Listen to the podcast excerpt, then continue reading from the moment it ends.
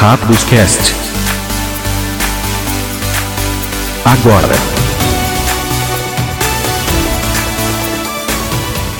Olá, bem-vindos ao Rápidos Cast, seu podcast atrasado, mas brasileiro de Magic. Comigo, MT e com Eli. Fala, Eli. Fala bem, pessoal. É, como bom brasileiro, tem que estar um pouquinho atrasado, né? Pois é. É, acho que a gente vai começar a soltar programa toda quarta à noite ou quinta de manhã, né? Mas hoje realmente estendemos duas semanas, né? do, do, dois dias aí. Uh, pedimos perdão. Mas, enfim, hoje o assunto ali é o basicamente M21 inteira, né? Porque a Wizard está colocando é, spoilers, períodos de spoiler de uma semana, uma semana e meia, então não dá tempo de digerir direito as cartas, vai ter que fazer é, esse programa inteiro para isso, né? É, por isso a gente vai até adiantar a fase de a fase principal, tá? Ela vem antes do resto do programa. E acho que não convém falar de compra não por questão de tempo também. Vamos deixar as coisas se amaciarem aí, e terminar o spoiler também para ver o que, que, o pessoal começa a especular, né? É, estamos tentando diminuir um, um, pouco o tempo do programa também para ficar mais confortável, já que está todo mundo deslocado, né? Todo mundo fora de, do próprio padrão aí, então é bom para dar uma mudada, né? Isso aí. E antes disso, quem quiser falar com a gente, e-mail é hackdoscast.gmail.com, Twitter é hackdoscast, porque é hackdoscast ali. Porque aqui é BR. Isso, olha só, é, feedbacks aí dos outros programas, né? É, o Diego comentou que mais um jogador, lá no blog, né? O Diego comentou que mais um jogador ganhou os 2 mil dólares lá no Arena Open, que a gente falou que o Villiedel ganhou, né? Uhum. Mas teve mais um que, de acordo com ele, foi o Lalinho, lá de Ponta Grossa, viu? É legal isso, né? Mais um brasileiro, pelo menos mais um, né? Deve ter Sim. outros aí que a gente não sabe. Muito bom saber. 2 mil dólares dá uns 10 mil reais agora, né? Dá para comprar algumas gemas.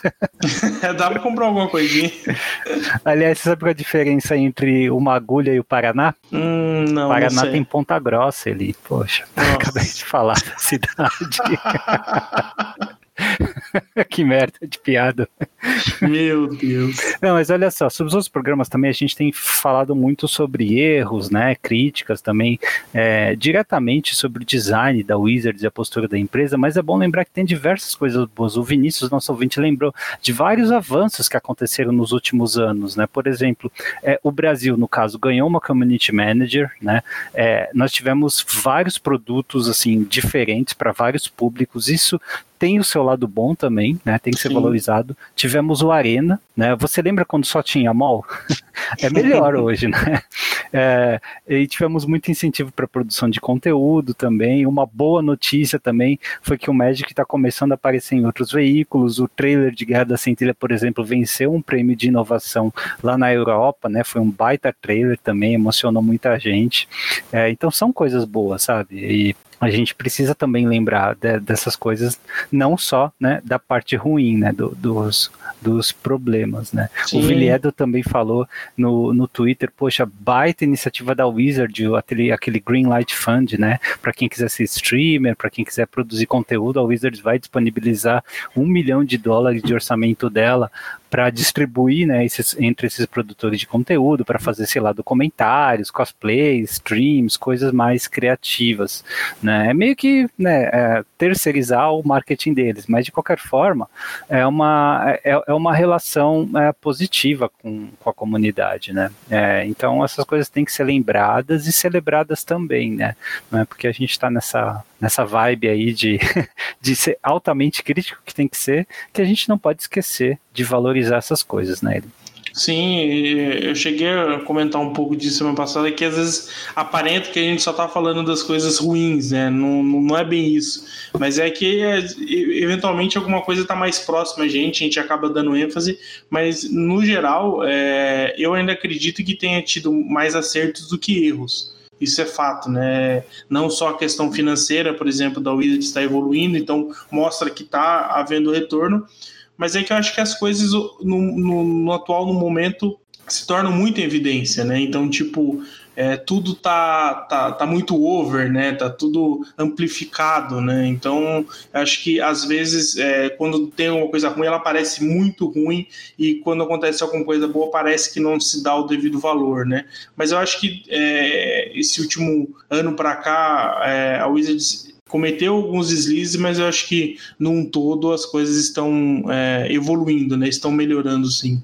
E uh, sobre o programa de Fire, né, a, a, filosofia de design da Wizards também, uh, mais, mais uma coisa que é lembrada, ele que é a relação entre os jogadores, né, o Lucas, por exemplo, lá no YouTube deu um feedback sobre o programa, uh, que a gente conversou com o Thiago, né, do, do Legacy, uhum. falando sobre Fire, em que é, é notável a contribuição dos jogadores desde a da, da década de 2000 para cá, né? É, você não tinha o acesso amplo à internet, nem os canais de comunicação que nós temos hoje lá na década de 90, né? É, então, para todos os setores, né, você teve uma relação mais é, mais profunda entre as empresas, entre os designers, né, e é, os consumidores. E com o Magic não foi diferente, né? Então o jogo, até o Lucas lembra que o jogo não teria crescido como ele cresceu se não fosse também né, essa parte da comunicação. É, o Lucas também dá um, uh, dá um feedback sobre o design, né? Na opinião dele, tem muita incompetência também, tá? Pode até ser que seja planejado a questão de é, errar a mão nesse power level, fazer coisas boas demais, mas ele acha que também é muita incompetência, principalmente da Future Future League, que acho que nós passamos meio batido, né? Quando falamos dela, porque ela não pegou os combos, né? Ele deu exemplo até do Sahili Cat, quando foi spoilado, o pessoal pegou, tipo, na hora, assim e o próprio time do desenvolvimento passou batido pelo jeito, né? Eles não conseguiram identificar o combo, que quebrou o standard, né? Ele por um tempo. Sim. Tá aí uma evidência interessante para refletir também. Bom, é, eu acho que não sei nem se incompetência é a palavra a melhor palavra para isso, mas que com certeza não se leva tanto em consideração quanto deveria, isso é verdade. É verdade. É, bom, é, isso, é, isso tudo é sobre os programas passados. Agora a gente vai lembrando, né? Primeiro a principal e depois as outras fases. Então, transição. Tem. Fase principal. Toda semana um tópico diferente. Entrevistas. Top 10. Histórias. Bom, ele é melhor falar de M21 logo antes que venha Jumpstart, viu? Cacete, quanta coisa. Vamos lá, ó, reprints bons dessa coleção. Bane Slayer Angel voltou como mítico, mas voltou. Lembrando, hein, ele tem proteção contra demônios e dragões, tá? Eu dei uma olhada, tem alguns dragões interessantes e demônios também. É que eles não têm jogado muito, tá? Mas tem sim, tipo, demônio tem o Doom Whisper, por exemplo, né? 5 mana, 6, 6 atropela, voa, né? Faz vigiar também. Mas nenhum deles tá tão tão interessante assim por enquanto, né? É, um outro reprint interessante é Confinement Priest. Esse é muito forte ali para, principalmente agora que essa carta entrou em Modern, pioneiro.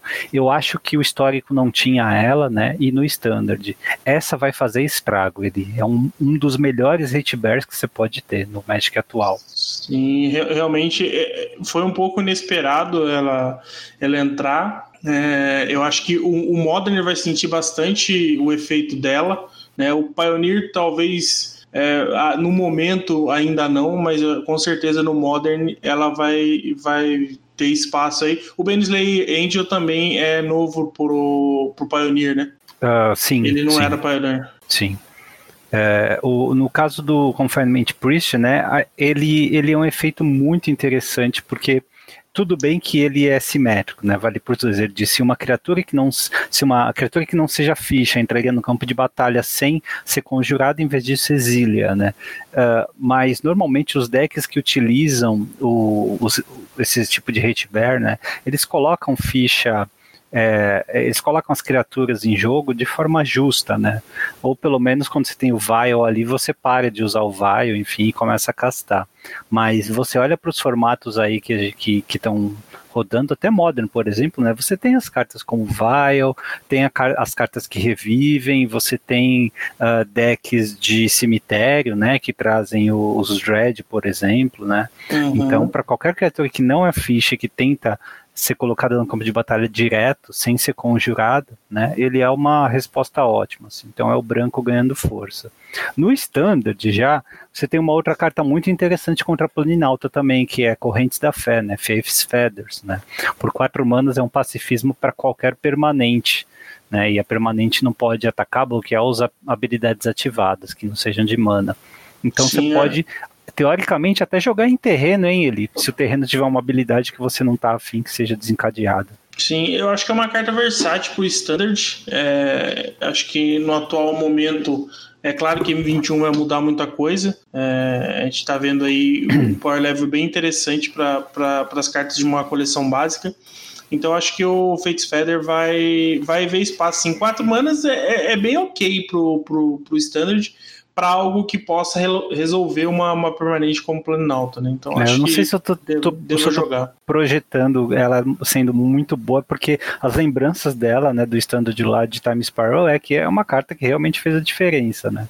Sim. Vamos ver se aqui vai continuar assim. É, Runed Halo, né, Auréola Rúnica também é um reprint necessário, porque estava caro, difícil de encontrar. E aquele encantamento branco, de duas manas brancas, que quando entra em jogo você escolhe o nome de uma carta e você tem proteção contra aquela carta, né? Então você pode escolher um planinalto, uma criatura, um artefato, enfim. É uma carta que joga modern de vez em quando, né? E é importante que tenha esse reprint aí. Não sei se vai valer muito no stand, mas enfim, é, é um reprint interessante. É, toma um slot de carta rara, tá? Mas é uma carta cara o suficiente para pagar o seu booster, tá? Sim, eu, eu, eu acho ela, ela é bem específica, né? Porque você nomeia uma carta mas a gente sabe que tem algumas, alguns decks que, por mais que você tenha várias formas de ganhar, acabam ganhando de uma ou duas formas ali. Por exemplo, você tem alguns decks tipo Esper ou, ou W e tal, que às vezes você tem basicamente uma forma de matar, né? Então, é, o, o Urna de Raylo pode ser uma, uma boa resposta para esse, esse tipo de deck. Outros reprintzinhos interessantes, retroceder, né? O anula de quatro manos que desvira quatro terrenos. É, o, o Fierce Dame Path, aquele elfo de três manas um, quando entra em jogo você busca, busca um bicho de custo 6 ou mais e põe na sua mão. Uh, é uma vantagem de carta, né? E falando em vantagem de carta, Cultivate está de volta, uma carta clássica. Todo mundo que tem Commander Verde conhece essa carta, né? Essa uhum. Kodamas Reach, que faz a mesma coisa, como se o verde precisasse de mais ramp no, no standard. né? tá faltando ramp, tá precisando baixar alguém no turno 3 agora. É, é, e o reprint mais esquisito aqui que eu tô vendo é passagem fabulosa, cara. Saiu um Eldraine, né? Então significa que quando Eldraine rotar, M21 vai rotar junto do standard. Então não tem porque não faz sentido em termos de é, disponibilidade de carta no standard você trazer de volta, até porque ela tá como rara de novo, né? A única coisa que eu consigo imaginar é, olha, o Wizards queria uma alternativa melhor do que é, Evolving Wilds e queria mais cópias dessa carta no Standard, tá? Porque é, não, não, faz sentido em termos de, de, disponibilizar a carta no Standard. Ela já tá. Também tá. não. É, é, ela ficou com um, um, uma aparência de que ela foi colocada, eu não sei se há tempo, né? Houve tempo para isso, mas, é, por exemplo, ela tá cara hoje, né? Ela tá mais de 30 reais e, e, ficou com um cara que, que, que ela saiu para poder aumentar realmente sua disponibilidade, sabe? Porque eu não vi outro, outro motivo para isso. É, deve ser só isso mesmo, né? É, uma, mais um reprint também muito esquisito são os templos, o ciclo de templos de cores inimigas, tá? Porque eles estavam em M20. Então é mais. Tudo bem que M20 vai rotar, M21 continua, né? Mas fica meio estranho quando não tem novidade, né? Sim. Eles não reciclaram as cartas. Será que vai sair o outro ciclo na, na Zendikar? Ah, meu Deus, vai ficar repetindo assim. Bom, é, um reprint muito interessante para comandeiros aqui é o Green Tutor, é uma carta que você só tinha lá em Starter, né, o portal. É uma carta que chegou a custar 200, 200 dólares porque você não tinha alternativas, tá? Era só ela. E ela só joga Commander, praticamente. É um tutor de 3 manas, um tutor demoníaco de 3 manas que você toma 3 de dano também quando usa. Tá, mas é, por, por ser um tutor que pega qualquer tipo de carta né, e põe direto na mão, pode até ver alguma utilidade no standard. Enfim, é uma, é uma mítica rara aqui, no, em M21, tá? Mas vai contribuir para uma queda violenta do preço dessa carta. Então, comandeiros aí, fiquem à vontade. É, um outro lugar que eu acho que ela pode ser interessante é no Pioneer. É, é mesmo? É, por, por, pelo fato, por exemplo, é, não tem nenhum outro tutor de três manas, né? O, tem aquele tutor preto também que é, são quatro manas. E assim, eu posso estar viajando, mas é, o que eu achei interessante, por exemplo, no, no, no Brit, no Lotus Brit, hum. porque o Lotus Field geram três manas, né? Então o tutor vai poder buscar qualquer carta do seu deck por três manas. Sabe? Hum, então, assim, tá. e, e, eu acho relevante poder, claro, você não, não poder buscar no site é, é um problema, mas você pode buscar a fada que você pode buscar no site. Ok. Sabe? Então, okay. tipo assim, é, é uma carta, é, um, é, um, é uma carta coringa ali, né? Para outras que eu acho é um, um preço aceitável. Não sei. Eu, eu, gostei pelo fato de ser três manas e você poder virar só um, um, um terreno para conseguir castá-la. Ah, pode ser, viu? Pode ser. Tutores não devem ser subestimados, né? Sim. Mas eu acho que a grande aplicação dele realmente, é, onde tem realmente uma demanda para ele, são os comandeiros aí, que não tem acesso a Demonic Tutor, né? Porque quem tem Demonic Tutor ou Vampírico, acho que são opções melhores, apesar do Vampírico pôr no topo apenas. Bom, Vorme do Massacre voltou já, falando em Commander, é uma campeã de Commander também, mas essa joga standard, né? Ele, uma joga. preta, e voltou como mítico, né? 6 mana, 6, 5, entre jogo menos 2, menos 2 para todas as outras criaturas, e é, o oponente perde 2 de vida para cada criatura que ele perder, né? Então é um limpa a mesa, né? E ainda pode dar muito dano no oponente. É bem interessante. É, provavelmente ela vai permitir algum, algumas cores diferentes. É, porque ela deve jogar numa shell mais control, né? É, só que por três manas pretas, por mais que agora você também tem os triomas, né? Que ajudam a, a castar também, é, vai ser difícil fugir de deck de duas cores. É, essa carta ele. vê jogo se o meta tiver muito deck com bichinho ou com tokens. Sim. Senão ela, você precisa tirar vantagem desse menos 2, menos 2, senão não vale a pena. Ela é simplesmente uma carta 6 mana, 6, 5, né? Só isso não se paga. É. A Azusa voltou ele, a Azusa perdida, mas procurando lá de Kamigawa, né? Também saiu acho que uma promo de juiz dela. E a Azusa era muito cara, né? Para Commander, principalmente, que puxou a demanda dessa carta, né? Lembrando, como se o verde já não precisasse fácil de mais ramp, né? Ela é três manas, um, dois, deixa você jogar dois terrenos adicionais cada turno. Ela é muito forte, sim, não se deixe enganar. Dá para fazer coisas absurdas com essa carta. E ela joga Modern também hoje, né? Ele tem decks que estão utilizando para rampar Titã e tal. Uh, ela veio como rara, então é um reprint aí necessário. As foils dessa carta estavam chegando aos 140 dólares lá fora, tá? Então, se você precisa de uma foil para o seu Commander, pegue uma de M21 que vai estar tá muito mais barato. Sim, é uma carta bacana, mas como você disse, né? O, o, você vai fazer ela no turno 2, vai baixar mais dois terrenos, no turno 3 você já vai ter, sei lá, 8 manas, 9 manas. É, é, se você tiver os terrenos, é. Oh, e ela joga com, bem com Lotus Field, hein? Verdade. É. Ó, pra você ter uma ideia de preço também, o último reprint dela foi Masters 25, tá? 30 dólares, em média. É, então, tava precisando mesmo, tá? Apenas uma rara. Intervenção Heróica voltou ele, uma carta verde, duas manas. Esse aqui é o Véu do Verão antes de existir Véu do Verão, tá? Uma das melhores cartas de sideboard aí do verde e de main deck para Commander verde também, tá? Por duas manas. Todos os seus permanentes têm indestrutível e resistência à magia até o final do turno, tá? É muito bom mesmo, tá? Ótima Sim. carta, voltou como rara, mas é válido aí. Quem não tem, pega uma única cópia, pelo menos, para o seu commander que você vai jogar. É, eu lembro que quando a gente noticiou que estava aumentando bem o preço dela, é, nós chegamos até a citar o Pioneer como exemplo de que ela poderia jogar em, em qualquer side verde, né? É, muita Sim. coisa mudou no metagame, ele acabou não aparecendo muito, apesar de eu ter visto uma ou outra lista que usava, acho que realmente foi no Commander que ela, que ela fez aumentar e a disponibilidade caiu um pouco, né? Sim, estava precisando desse, de, desse reprint aí, porque uh, depois da saída do véu do verão, né, ela é uma das melhores opções para se proteger aí com decks verdes. Sim. Em vários formatos, né? Agora no Standard também. Bom, para decks multicolor você tem o reprint da Dryad Kyrian, voltou como incomum, tá? Ela foi comum no primeiro print dela lá em conjunção. É uma Dryad, não é um elfo, tá? Cuidado mas é um bicho que pode crescer muito rápido. E outro incomum que pode crescer muito rápido também, ele é o Lord Scale Call, né, que é o alto das escamas sábias, lá é aquela cobra azul e, verde, 3 manas 2 2. Toda vez que você compra um card, você coloca um marcador mais um mais um nela. Então você compra três cards em um único turno, põe três marcadores e assim vai é uma carta assustadora, tá? Sim, os, os vão gostar dessa carta. Pois é, e é, você consegue jogá-la já no segundo turno, né?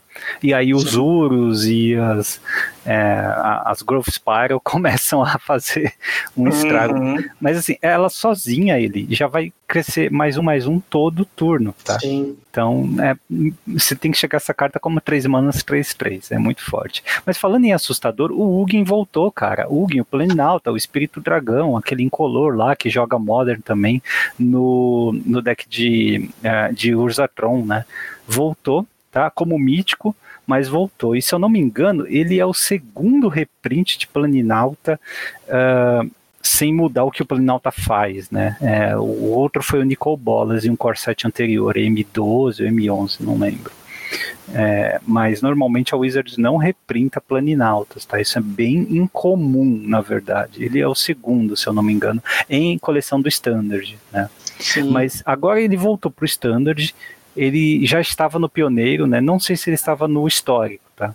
Mas ele no standard uh, faz estrago, né? Ele, você tem agora as ferramentas de ramp, você pode ameaçar decks que dependem muito da mesa, seja com encantamentos ou com criaturas e fichas, porque o menos X dele limpa tudo, né? É, então, Control aí ganhou uma grande ferramenta tá? Decks de ramp também ganharam um belo, não vou dizer finisher, né, mas vou dizer uma ferramenta para estabilizar a mesa. Muito interessante a volta do Ugin. Sim, é, o, o primeiro comentário é, da questão financeira, 90% das pessoas ficaram contentes, eu tô na parte dos 10% que não gostaram, porque Hum. O Ugin era uma das cartas que eu precisava comprar para o meu Lotus Bridge e eu né, fiz um, umas trades aqui, peguei ele e obviamente que eu me lasquei, né? Mas faz parte da vida do jogador de, de Magic. Uh, agora, com relação a ele, eu acho ele um, um planalto fantástico, porque é, vários decks de ramp e control vão ter é, uma, uma ferramenta que não tinha, porque, por exemplo, os ramps tinham Nissa, né? Que é uma. É um talvez uma das melhores formas de finalizar o jogo com as, nos, dos decks que tem acesso a verde. E só que o, o, problema da Nissa é que por mais que você coloque criaturas em campo, ela não se protege diretamente, né? Porque, por exemplo, você não mata uma criatura do oponente, você coloca uma criatura em campo. É. Já o Ugin é, consegue limpar o campo se for necessário, e aí reina sozinho, sabe? Então, assim, ele, ele, ele vai oferecer uma nova dinâmica pro, pro T2 que, que a gente imaginava que não fosse aparecer e que agora vai, vai, vai começar. Então, assim. Esse é... ponto é chave ali, né? Você falou, ele vai mudar o T2. A existência dessa carta muda profundamente o standard, tá? Sim. Mas é claro, você precisa de um apoio. O standard anterior uh, tinha um certo apoio, né, em Fate Reforged, porque você tinha muitas cartas com morph que você queria jogar, até os decks de criatura, eles estavam criando valor com as criaturas na mesa, rodando, morfando, desmorfando com aqueles jacarés, né, e tal. Então, é, você tinha tempo, né, para ele entrar e ameaçar. E hoje, eu acho que você tem a mesma coisa, tá? Você tá matando aos poucos esses decks mais rápidos. Eu não sei se eles vão continuar existindo, inclusive após a rotação, porque já tem umas ferramentas aí nessas edições que vão sobreviver à rotação que matam muito fácil, né? Uro, por exemplo, é muito difícil para um deck é, mono-red perspassar um, um uro, né? Uma, Apesar de que é, tem umas cartinhas mono-red que vão vir brutal aí também. Sim, também, né? É, mas é, eu, eu acho que ele é mais, o Ugin é mais uma aí que deixa difícil é, os decks mais agressivos, mais dependentes em permanentes sem um plano B sobreviverem. Mas sim, sim. E, e, eu acho que ele vai ser um dos melhores planinautas do Standard até ele sair do Standard. Ele é muito forte. Sim, ele é. Primeiro que ele é incolor, né? Então você consegue colocar ele em qualquer deck. Né?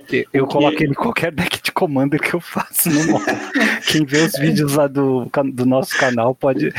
Todo deck tem Ugin, cara. Tem Ugin. Ainda mais que ele é barato no, no MOL. Ele é muito ainda. barato, ele é tipo centavos, assim, porque saiu uma é. versão promo que todo mundo ganhou. É, todo deck tem, não importa o deck é agro, se o deck. Faz, qual é o plano do deck, todo deck tem Ugin, porque é, ele ajuda a estabilizar, não adianta. Muito, muito bom. É verdade. E, então, assim, eu, eu, eu acho que assim. É, a questão do power creep fica evidente aqui. Porque para você, para decks monocolor agressivos sobreporem o GIN, você precisa de uma shell, você precisa de uma estrutura muito roubada. Sabe?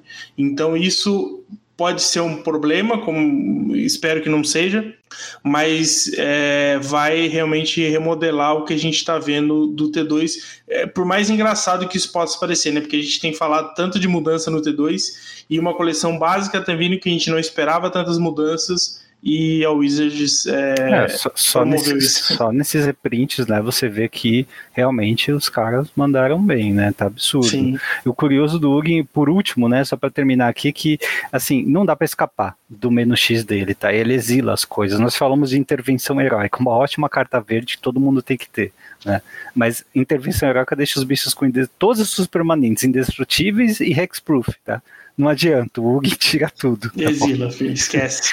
Mas falando de outra carta que todo mundo que joga Commander tem que ter, é o próximo reprint aqui, que é Solen Simulacro, né? Voltou Simulacro Solene como raro, tá? Uh, e quem não tem ainda usa para pegar, né? Mas assim, no standard é uma carta que ainda aparece, viu? Ali, ela é muito valor, principalmente se você tem como blinkar ou reviver, né? Porque você vai rampar toda vez que esse bicho entra em jogo e comprar uma carta toda vez que ele morrer. Por quatro manas incolores, entra em qualquer deck também, então é difícil imaginar um standard em que ele não jogue em pelo menos um deck. Então tá aí como raro só em simulacro. É basicamente um quatro manas compra duas, né? É, sendo incolor, é, eu acho bem relevante. É uma carta que, que vai ajudar, ajudar bastante vários tipos de deck. É, talvez os ramps também possam utilizar, né, pelo fato de ele ser incolor, mas é, é, é o que são, como você falou, né, o acesso a, a, a, um tipo de carta que não tinha no T2, né? Então valor, acho que né, ele... é um valor, valor. puro aí. É. Bom, e no Pauper aí? Tem dois destaques para o Pauper. Vamos lá, o que, que você quer destacar para a gente ali? É, temos o Ritos da Vila, que é uma mágica instantânea de custo uma, de uma mana preta, né? É, você sacrifica uma criatura como custo adicional e você compra duas cartas. É, no Pauper tem, tem, acho que eu não vou lembrar o nome da carta agora, mas é basicamente a mesma coisa, só que feitiço. É, então o Power Creep está chegando também das, na, das comuns pro, pro, pro Pauper. Se vai jogar Pauper, eu não sei.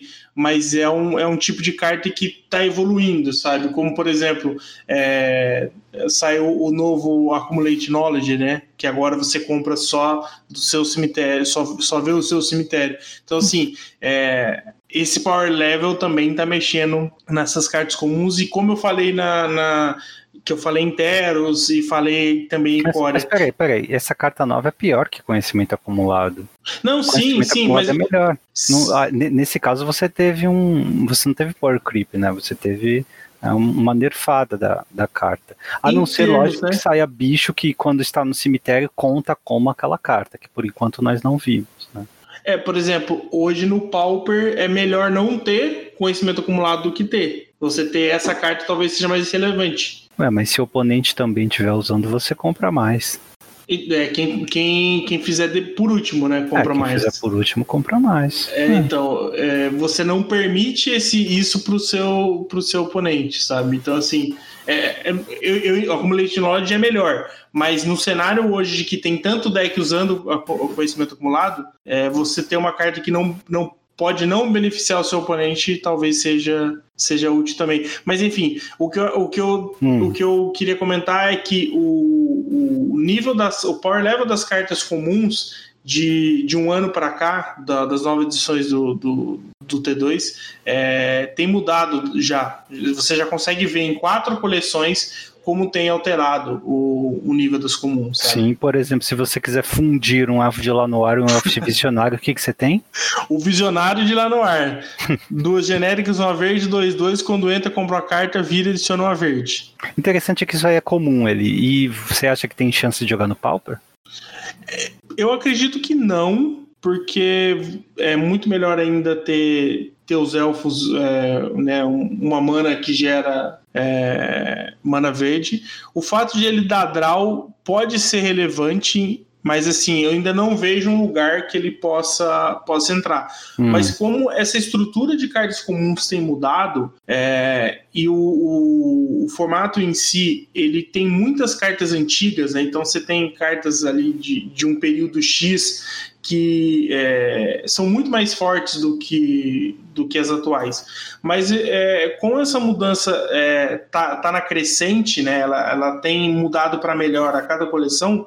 Eu vejo que talvez daqui um ano, dois anos, nós podemos ver alguns decks, algumas builds aparecendo já com essas cartas que tem ah, mudado. Tá, não, tudo bem, mas esse Elfo Visionário de Alanor você não vê, então, muitas chances no Pauper atual. Não, apesar de ele ser uma boa opção, eu não hum. vejo hoje nenhum, nenhum deck que exista que vai tirar benefício dele.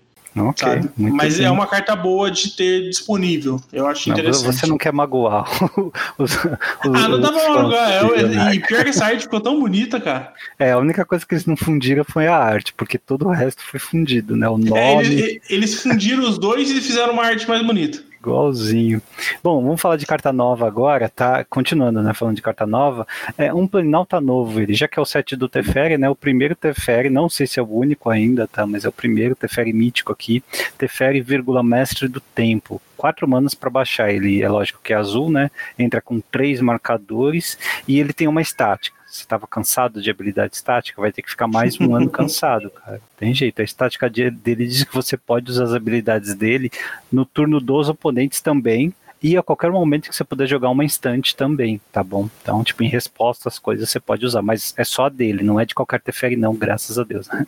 É só a dele. Senão ia ter mono Teferi. É, a primeira, o mais um dele dá um loot, né? Você compra uma e descarta uma, ou menos três você tira uma criatura alvo de fase tá bom?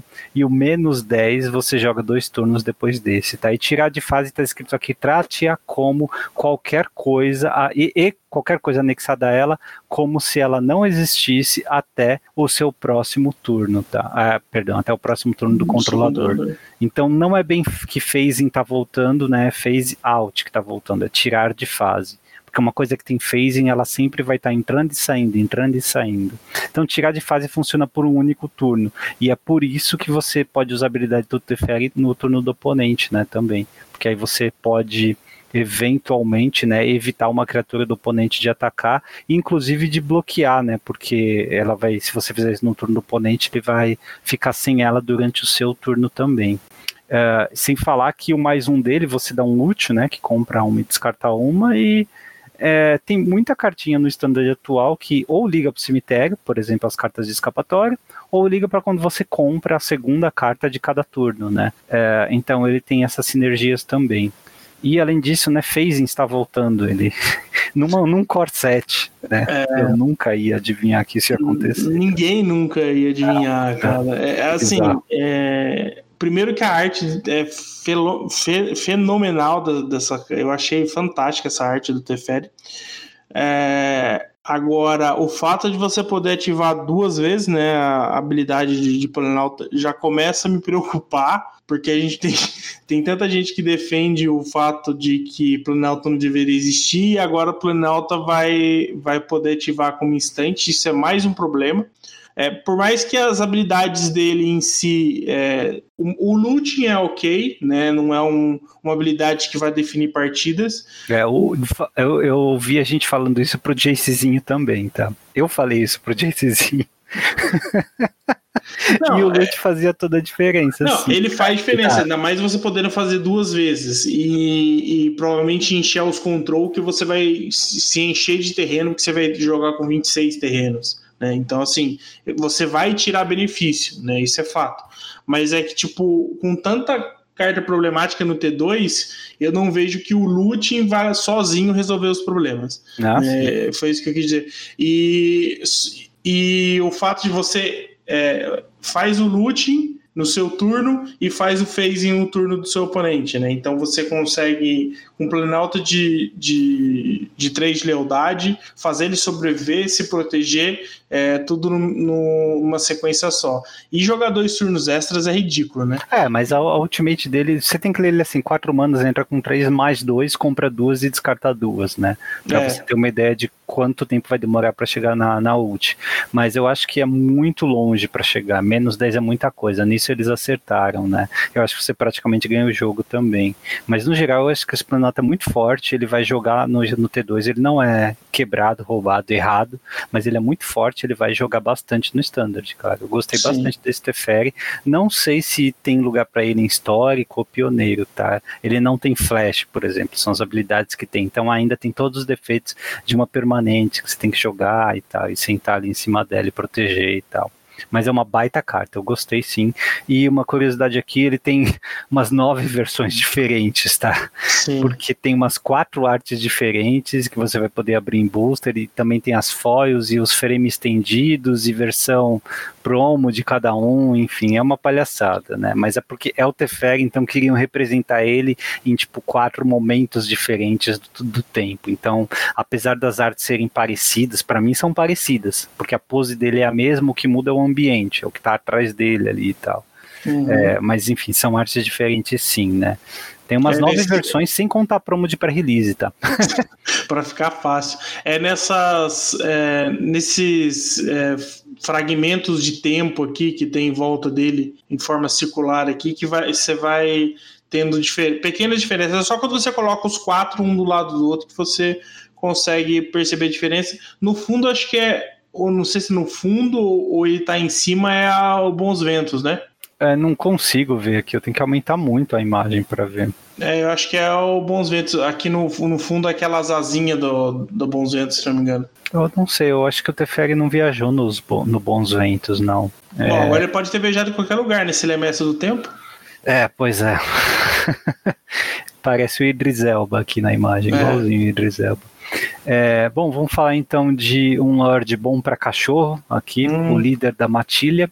É um Lorde branco, raro, duas manas 2-2. Os outros cães que você controla recebem mais um, mais um ali. E sim, é o tipo de criatura não é mais sabujo, é cão. Eles estão mudando todos os rounds ou sabujos para cães, né? E além disso, ele tem uma habilidade: toda vez que ele ataca, previna todo o dano de combate que seria causado a cães que você controla. Muito aqui, bom, eu gostei. Aqui ficou uma pergunta. É, como é que ele colocou essa armadura? É, o Felipe ficou indignado com isso, né? não tem um humano aqui na foto, né? Mas não. ele deve ter um dono ou um parceiro humano, porque nenhum cachorro vai colocar armadura sozinho, né? É verdade. É... é Mas a, Lord... a, carta é boa. O problema é que tem poucos cães, por enquanto, Sim. tá? Mas a carta é boa pra caramba, pô. Um ótimo Sim, é, boa, é boa pra cachorro, né, cara? Não, mas é, piadas à parte, é, é, é, sempre bom ter lords, né? Sempre os lords são, são relevantes. É, eu não sei de cabeça dizer quantos cães tem no. É, criaturas do tipo cão tem no, no Menos de 50, no Magic inteiro, menos de 50. No... Esse é o Lorde que o Mario falou que ia sair um Lorde para um tipo de criatura que tem menos de 50 impressas no Magic. É, é. esse. É, o curioso é que esse vai ser a carta promo do bundle, tá? Se você comprar o bundle que vem 10 boosters. E, enfim, eu espero que ele seja popular entre os comandeiros latino-americanos, tá? Bom, vamos mudar de plano aqui falar do Basri Cat, porque ele é o planinauta novo, ele é lá de Amonkhet, é um servo de Oketra, né, já que ele é branco. E fala dele pra gente ali, por favor do Basri. O Basri Cat é, é um planalta de custo uma genérica e duas brancas. Entra com três de lealdade, mais um, você coloca um marcador mais um, mais um e até uma criatura alvo, ela ganha destrutivo até o final do turno. O menos dois, toda vez que uma ou mais criaturas que não sejam fichas atacarem neste turno, você cria aquela quantidade de fichas de, de, de fichas 1/1 do tipo soldado viradas e atacando. E o menos 6 recebe um emblema no início do combate no seu turno, cria uma ficha de criatura 1/1 do tipo soldado e em seguida coloca um marcador mais um mais um em cada criatura que você controla. Peraí, peraí. Mais um bufa um bicho, né? E é só no seu turno. O menos dois você tem que atacar e aí ele põe uma ficha atacando. Uhum. Você cria aquela quantidade. E ele entra com três. Se três fichas menos... atacarem, você vai colocar três fichas. Ah, tudo bem. Ele é ótimo para agro. E o menos 6, ele entra com 3, né? E dá mais um. O menos 6 dele, você ganha um emblema que faz muita ficha. Basicamente isso. E você vai colocando o marcador, vai pumpando as fichas. Ele é totalmente voltado para agro e ele não se protege, né? É um Não. Planinauta Kamikaze. Em um deck agro, se você tá na play e baixa ele no terceiro turno, talvez você consiga pôr pressão suficiente para vencer antes do do teu oponente responder. Mas eu não vejo outros cenários em que ele consiga ser muito interessante, não, né? O, o Gideon, por exemplo, atual, ele mais versátil, assim, ele parece que faz outras coisas, ele mesmo ataca, ele ameaça exilar permanente do oponente. Mas É, eu acho é, é que. três é- manas, né, ele? Você não pode pedir muita coisa de um planalto de três manas. É, ele não ganha sozinho, o que às vezes o, o Gideon consegue fazer. É, mas eu acho que em termos de suporte ele oferece mais do que o Gideon a longo prazo, né? Então, se você. É, é- é como você estava falando da questão de decks rápidos, decks agros assim, podem sofrer no atual T2.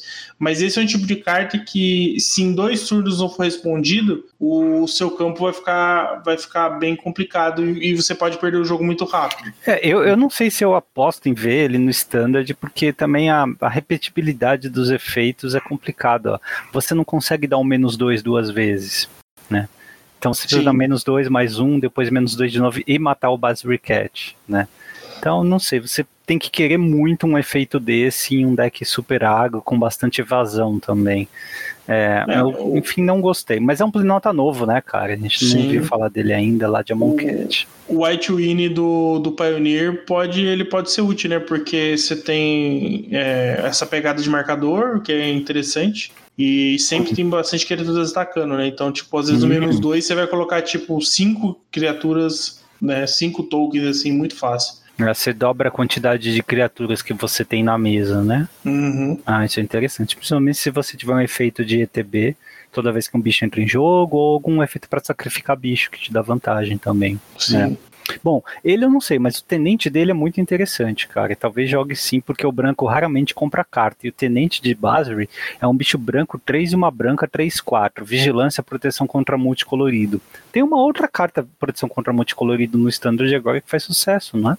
Aquela, aquela cobrinha, né? É, Stone Coral Serpent, né? Mas olha só, 4 mana, 3, 4, vigilância e proteção, beleza. Ele faz mais coisa. Quando ele entra em jogo, ele coloca um marcador mais um, mais um em qualquer bicho que você tem.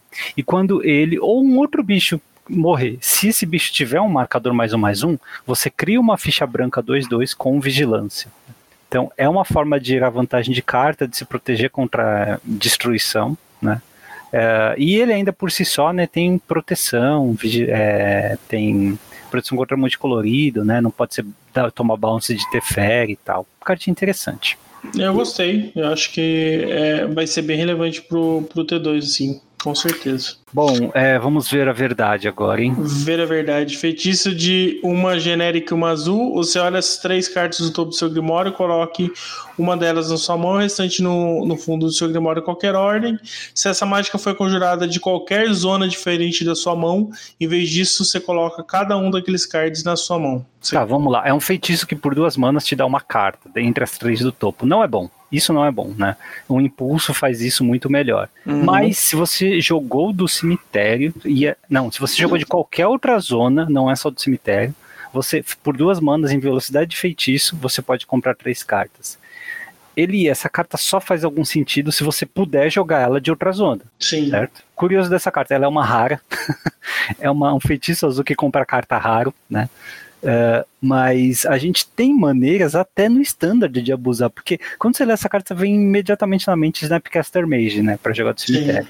Mas no standard você tem é, o iluminar o palco, você tem o frenes experimental enquanto eles não caem, né? E, enfim, quando, conforme você vai indo pro pioneiro e depois pro modern, tem diversas outras maneiras de jogar do exílio, do cemitério, até do topo do grimório, cara. Então, de repente, acho que dá pra ver essa carta aí. O que pega é que ela é feitiço, mas, né, duas manas compra três é muito bom. Sim, eu acho interessante. Você falou do Pioneer, o Pioneer tem o, o Jacinho, né? Você recasta a mágica do, do, do cemitério. Ah, é, bem lembrado. É. E, e o deck tá em alta agora, né? O Dimir Inverter voltou a, a jogar bastante. Verdade. É, bom, vamos ver, né? Eu gostei dessa carta, mas eu acho que ela só faz sentido se você puder abusar, né? Sim, concordo. É, a parte boa é que se você não tiver como abusar e estiver desesperado, pelo menos é você troca um por um, né? Você vai Sim. caçar alguma resposta. É, bom, tem um elemental raro interessante aqui, né? Um bichinho azul, ó. 3 e duas azuis, 3, 3 voa. Só que ele custa duas e uma azul a menos se você conjurou uma instante ou feitiço nesse turno ali. Então, tipo, se você, uh, sei lá, deu um Rift Bolt é, é, direto do exílio, né, depois de suspender, uh, nesse turno ele vai custar duas manas, só duas manas, 3, 3 voa. E não é só isso, né? Ele tem destreza, e quando ele entra em jogo, você dá evidência 2. Legalzinho. Cara, essa carta é muito boa. Eu gosto bastante dela. É, dá para voltar a.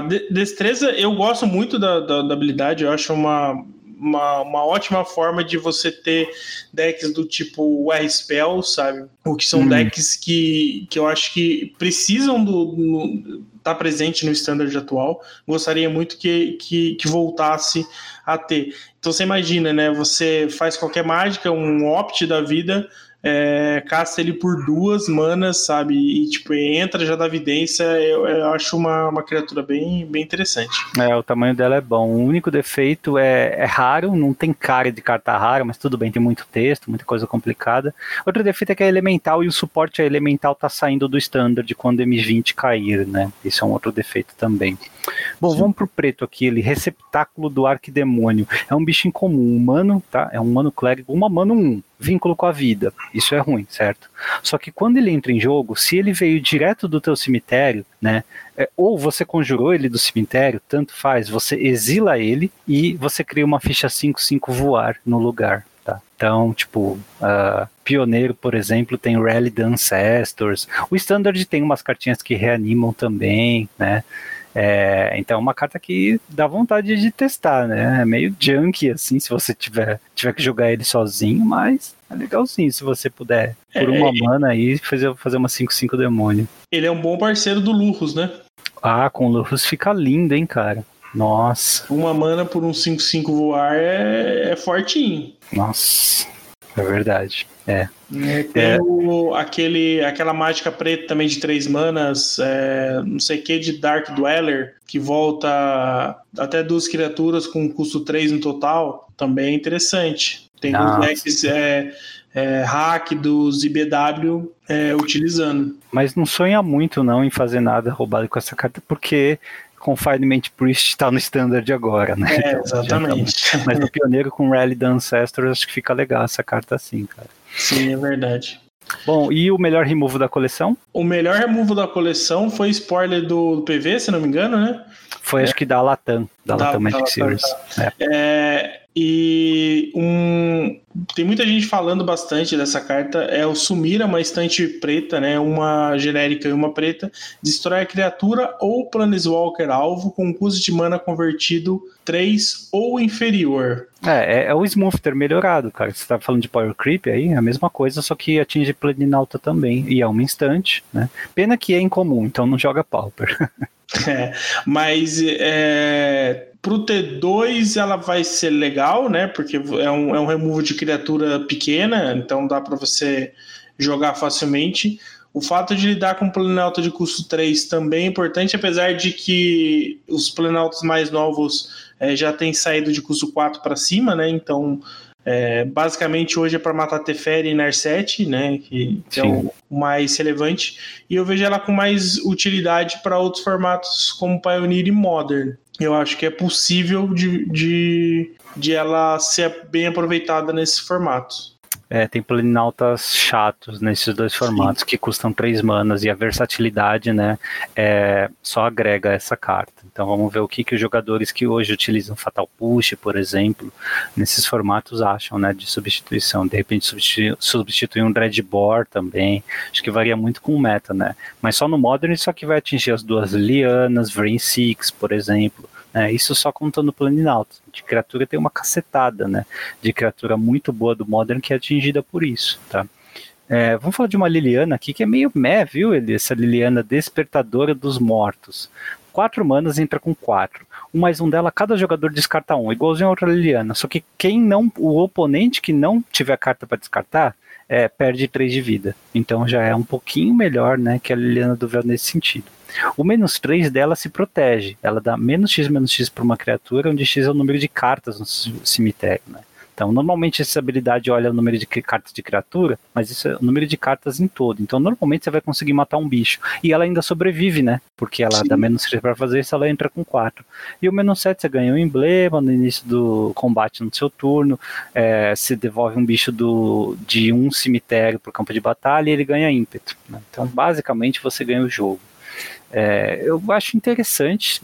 Os números aqui eles estão uh, justos, né? Então não dá para dizer que essa carta vai arrebentar no standard, no pioneiro, mas ela é decente porque ela consegue se proteger bem. Então acho que vale a pena falar. É, eu acho que ela pode ajudar a construir uma build de, de descarte junto com o Croxa, por exemplo. Então você consegue fazer o minar bem as, as, a mão do, do seu oponente é, e tirar benefício com cartas que, que voltem né, do, do cemitério, né? Então, assim, as cartas com, com escapatória, por exemplo, né? Então, eu acho que, que dá para pensar em alguma coisa nessa, nessa build, sem contar a arte, que ficou bem bacana. E tem um, eu vi uns comentários falando da, da questão da, da roupa da Liliana, né? Que é, ela não se vestia assim mais, mas é algo que pode ser falado num outro episódio também. Tudo bem, vamos lá. Tem uma versão de carta que normalmente sai, volta e meia sai, né? Nunca é reprintado, só a Wizards fica experimentando com versões diferentes. É aquele tipo de carta que você escolhe um nome, aí você olha tudo do jogador e exila todas as que tem aquele nome, né? E dessa vez é necromência. Ela custa uma e duas pretas, é um feitiço raro, tá? A única diferença é que para cada carta na mão do oponente que você exilou, ele põe uma ficha preta 2-2 de zumbi, tá? Mas em custo, em termos de custo, né? Ela ganha, por exemplo, de Humor de Eagle, tá? ela é mais fácil de castar porque ela é apenas preta, então eu consigo ver essa carta fazendo parte do sideboard sim, principalmente se você tiver estratégias baseadas em uma carta só, né, decks de combo, enfim. A existência dessa carta é importante para o standard. A questão sim. são outros formatos, ele, ela vai substituir as alternativas em formatos mais velhos? Uh, Pioneer talvez sim, mas Pioneer também tem aquela carta de Kaladesh, acho que é legado perdido, né? Sim, legado Lost perdido. Legacy. É. É que é mais interessante do que ela, mas assim, é, em relação a, ao, ao Ego Deriva, é melhor colocar token 2-2 do que dar draw para o seu oponente, né? Então também tem esse outro ponto que favorece o, o uso dela. É, a única alternativa é que Lost Legacy você não pode nomear um artefato né? ou um terreno. Aqui você não pode nomear terreno básico apenas. Então, Sim. se você tiver, quiser muito essa flexibilidade, pode falar. É, eu acho que é uma opção interessante, né? Porque são cartas similares, mas que tem algumas vírgulas que podem fazer ela você preferir uma ou a outra, né? Sim, com certeza. É, a Chandra nova, né? A nossa planalta vermelha aqui é uma mítica também, olha só, 5 manas entra com 5. Ela tem um mais um que é um choque, dá 2 de dano em qualquer alvo. Isso é ótimo, hein, cara? Sim. É, não é um raio, mas tá bom, né? Ela tem outro mais um, ele, que você descarta a sua mão, exila os três cards do topo e até o final do turno você pode jogar. É até o final desse turno, tá? Que você pode jogar. Ou seja, se você não tiver nada na mão, você praticamente compra três cartas, né? É, e ela tem um menos 9, uma ultimate, que aí você procura no seu grimório e cemitério por qualquer número de instante ou feitiço vermelhos, tá? É, embaralha seu grimório depois disso, claro, né? E você pode conjurar esse, essas cartas esse turno e adiciona seis manas além disso, tá? Eu acho que no contexto certo aí você ganha o jogo com a ultimate interessante que ela é 5 manas, entra com 5 e tem dos dois que são mais um, né? Ela não se protege muito bem, mas uh, sei, me parece interessante ele. É, mais um Planalta é, coerente, né? É, acho que você, fa você falou bem do, sobre o Teferi e a Xanda também entra nesse contexto de que é uma Planalta boa, tem habilidades relevantes e mas também não, não é roubada, né? Eu acho que ela complementa muito bem o, o que a gente tem no, no, T2 e talvez ela possa permitir decks UR aí, né? Para para sair do armário. Aí, né? E o incinerador de Chandra, você gosta?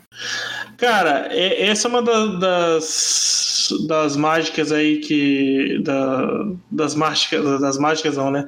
Das cartas vermelhas que a gente comentou de que podem ser bem interessantes, né? Uma criatura elemental, custo 5 genéricas e uma vermelha, 6/6, é uma rara. Ela essa mágica custa X a menos para ser conjurada, sendo X a quantidade total de dano que não seja de combate causado a seu oponente. Então, você causou 5 de dano, ela vai custar só uma vermelha. Ela tem atropelar, e toda vez que uma fonte que você controla causa dano que não seja de combate a um oponente, é o incinerador de Chandra causa aquela quantidade de dano à criatura alvo ou Planeswalker alvo que aquele jogador controla. Nossa, só vejo vantagem, hein? Essa Ela... carta é fenomenal, cara. Potencialmente uma mana 6-6 atropelar, né? Muito bom. Que ainda, que ainda é, consegue matar as criaturas do, do seu oponente é, altas, né? Ela faz uma reverberação ao contrário, né? Quando o cara toma dano, aí você dá dano em criatura. Interessante, gostei bastante. Não sei se o pessoal vai conseguir encontrar um lugar para ela, porque atualmente as mágicas de dano direto do vermelho elas estão mais justas, não tem um raio no standard, é, mas é, mágicas de dano direto não são as únicas fontes de dano que não seja de combate. Né?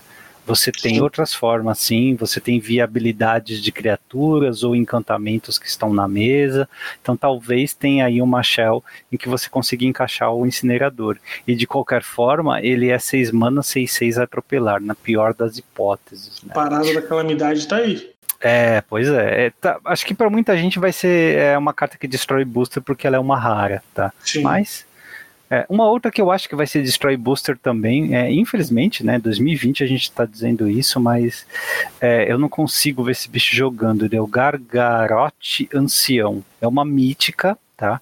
Verde, 5 mana 6-6, vigilância, alcance atropelar. Toda vez que ele ataca ou bloqueia, você escolhe um. Põe uma ficha 3-3, ganha 3 de vida ou compra uma carta. Né? Então tá cheio de texto, parece uma Question Beast, né? Muita vantagem de carta, mas é um bicho de 5 manas que não tem ímpeto, não faz nada quando entra em jogo ou quando sai, e você precisa desvirar com ele ou bloquear, né? para poder fazer alguma coisa. Então, fora de uma mirror match de mid-range ou bicho contra bicho, isso aqui não vai fazer nada, cara. É muito perigoso jogar bicho assim que não gera vantagem imediata. Eu já não sei, eu tenho minhas dúvidas. Eu ainda acho que ele vai jogar bastante no T2. Tem alguma chave específica? Tipo, jogando com ímpeto com aquele. O, o porcão lendário, com o púrpuro? É, nesses decks, é, o G ele, ela vai ser boa. É, tal, eu, eu tenho visto algumas shell mais mid-range para para Gru, eu acho que ela também pode ser interessante. Então, assim, é, foi muito comparado com a Question Beast, né? Mas eu acho que ela tá num, ela tá muito mais nesse espectro de mid-range do que a Question Beast, né? Como você comentou, o fato de ter rage faz muita diferença. Mas é, tem o, o T2 está ficando muito mais lento, né? A gente tem comentado aqui que tem, você tem criaturas boas e tal, mas tipo, só baixar a criatura e bater não é mais do que o T2 está tá, tá convergindo, pelo menos nesse atual cenário e ter um bicho que ou te compra carta ou coloca outra criatura, me parece ser uma boa forma de, de se manter à frente. Eu não gostaria de estar num T2 em que isso não joga, cara, mas eu, eu não consigo ver esses bichos de 5 ou mais manas que não geram valor imediato jogando, sabe? A gente teve vários outros exemplos no passado, até alguns que geravam valor e acabaram não jogando, como o, os Goblins é, Dark Dwellers, né? Ou atualmente o Doom Whisperer. Então, eu não sei. Tomara que ele jogue, né? Porque é uma ótima carta, assim, cheia de habilidade, cheia de valor. Quem é interessante em termos de valor aqui é a Jorrael. A Jorrael voltou, reprint dela, né?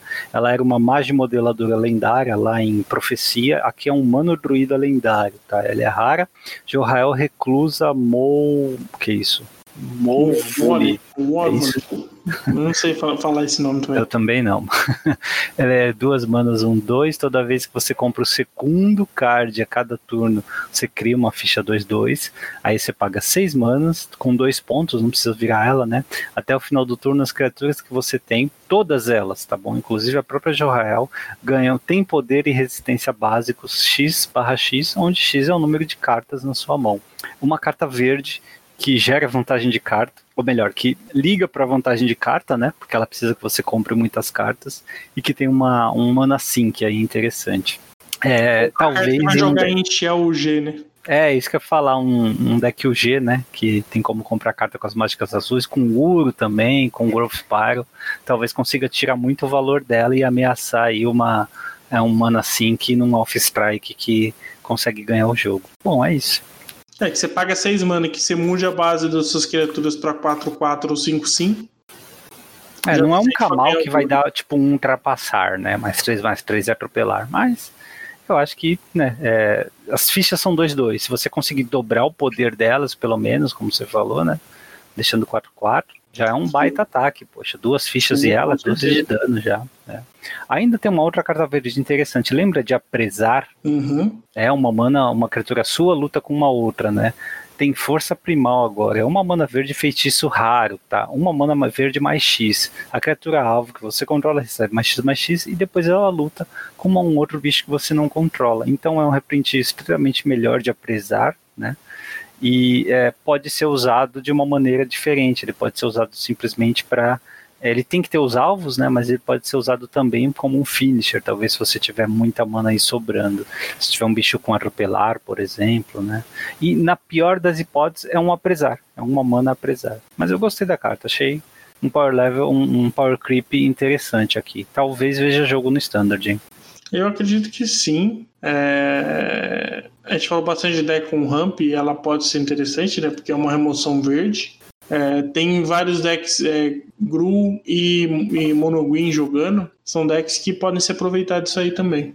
É, então. É, e uma carta vermelha agora interessante que lembra uma carta antiga, só que não vermelha. Ele Transmogrify, né? É, lembra. É basicamente um. É, como é que é o nome da carta? Polimorph, né? Isso, um polimorph. Obrigado, ele. É um polimorph do vermelho. Tá, custa 3 e uma vermelha também, feitiço, é raro, né? Uhum. Uh, e em vez de destruir, você exila a criatura, mas é a mesma coisa. Então, assim, quando você vê um polimorfo no formato, como nós vimos com o Luca, por exemplo, né, você tem que perguntar: é, tá, eu tenho maneiras de fazer ficha, qual é o bicho que eu vou buscar com esse polimorfo, né? Como é que eu vou roubar uma criatura em jogo? Que tipo de criatura vale a pena, né? Você tinha o agente da traição, que foi banido, e agora? Você tem o porcão lá, que dá mais dois, mais dois de atropelar para tudo. Vai sair algum Eldrazi, algum bicho ignorante em Zendikar que justifique você fazer um deck desse. O que, que o Story e o Pioneiro podem fazer com um, um Polimorph do vermelho? Né? O Histórico é, agora ganhou o Lamog. É, eu, sinceramente, no, no momento, não vejo utilidade para ela. Né? Gente, nós tivemos cartas parecidas, né, que faziam ações, ações parecidas. Teve a, a criatura lá, que eu esqueci o nome, é, e tinha a mágica UG também, que, que fazia. Não era a mesma coisa, mas, né, é, para você buscar outra criatura e etc. Aqui você fica mais restrito que você revela é, vai revelando cartas até revelar uma criatura, né? Então você não tem controle sobre, sobre o que você vai buscar, né? É, mas você constrói o deck para é, buscar. Um, normalmente, deck de polimorph, ele, você tem quatro cópias, ou tipo duas, ou uma cópia de um da mesmo, do mesmo Enraku, sabe? O uhum. mesmo bicho ignorante e aí você faz fichas de alguma maneira. Tem, tem faz ficha com Planinalto, com terreno, com County Garden, com qualquer coisa. Né? Então você tem certeza do que é que você vai encontrar. Então você é, faz um deck especificamente para pôr um Enraku ou algo parecido em jogo, né? É, no quarto turno até antes. Mas assim, no standard você não tem nada que ganhe o jogo, que justifique fazer isso, né? Pelo menos por enquanto. Talvez no, no histórico com o Lamog, que foi para lá, e no Pioneiro com o Pioneiro tem o Rakufin prometido, né? Aí dá para fazer. É, acho que a única coisa que daria para pensar em que eu penso agora que daria para roubar alguma coisa seria com, com o Gairuda. Ah, para roubar o Gairuda, é verdade. Pode ser, pode ser. Porque aí você consegue colocar algum bichão par junto, né? Então, tipo, se você tirar o bichão, beleza. Se, se não, você tira o, o Gairuda, tomba a carta e pode é, colocar o bichão em jogo. É, tá aí um deck é um... interessante ali pra, para testar assim que tiver acesso às cartas de M21. Pode ser, viu, cara? Porque aí você não precisa colocar ele como companheiro, ah, joga. Ah, não, não, não, não peraí, peraí. Se você fizer isso, você não adianta muito, né? Porque as outras cartas que você utilizaria para serem cópias do Gairuda, né? Os clones, eles poderiam ser encontrados também com esse polimorfo. Então não adianta. Ah, mas você encontra um, coloca ele, aí você vai tombar, pode encontrar outros ou outro bichão. Não, não. É a primeira vez que você jogar esse Polymorph, você pode encontrar os clones em vez de encontrar o Gairuda, entendeu? E aí, se você encontrar um clone, você não vai ter nada na mesa para clonar. Você não consegue ter certeza de que você vai encontrar o Gairuda. Ah, sim. É, então.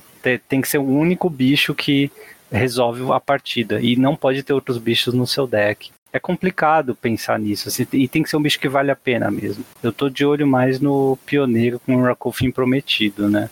É. é que o erro com o fim prometido ele também precisa ser castado para o efeito estar tá completo. Né? Uhum. Mas ele também se protege bem.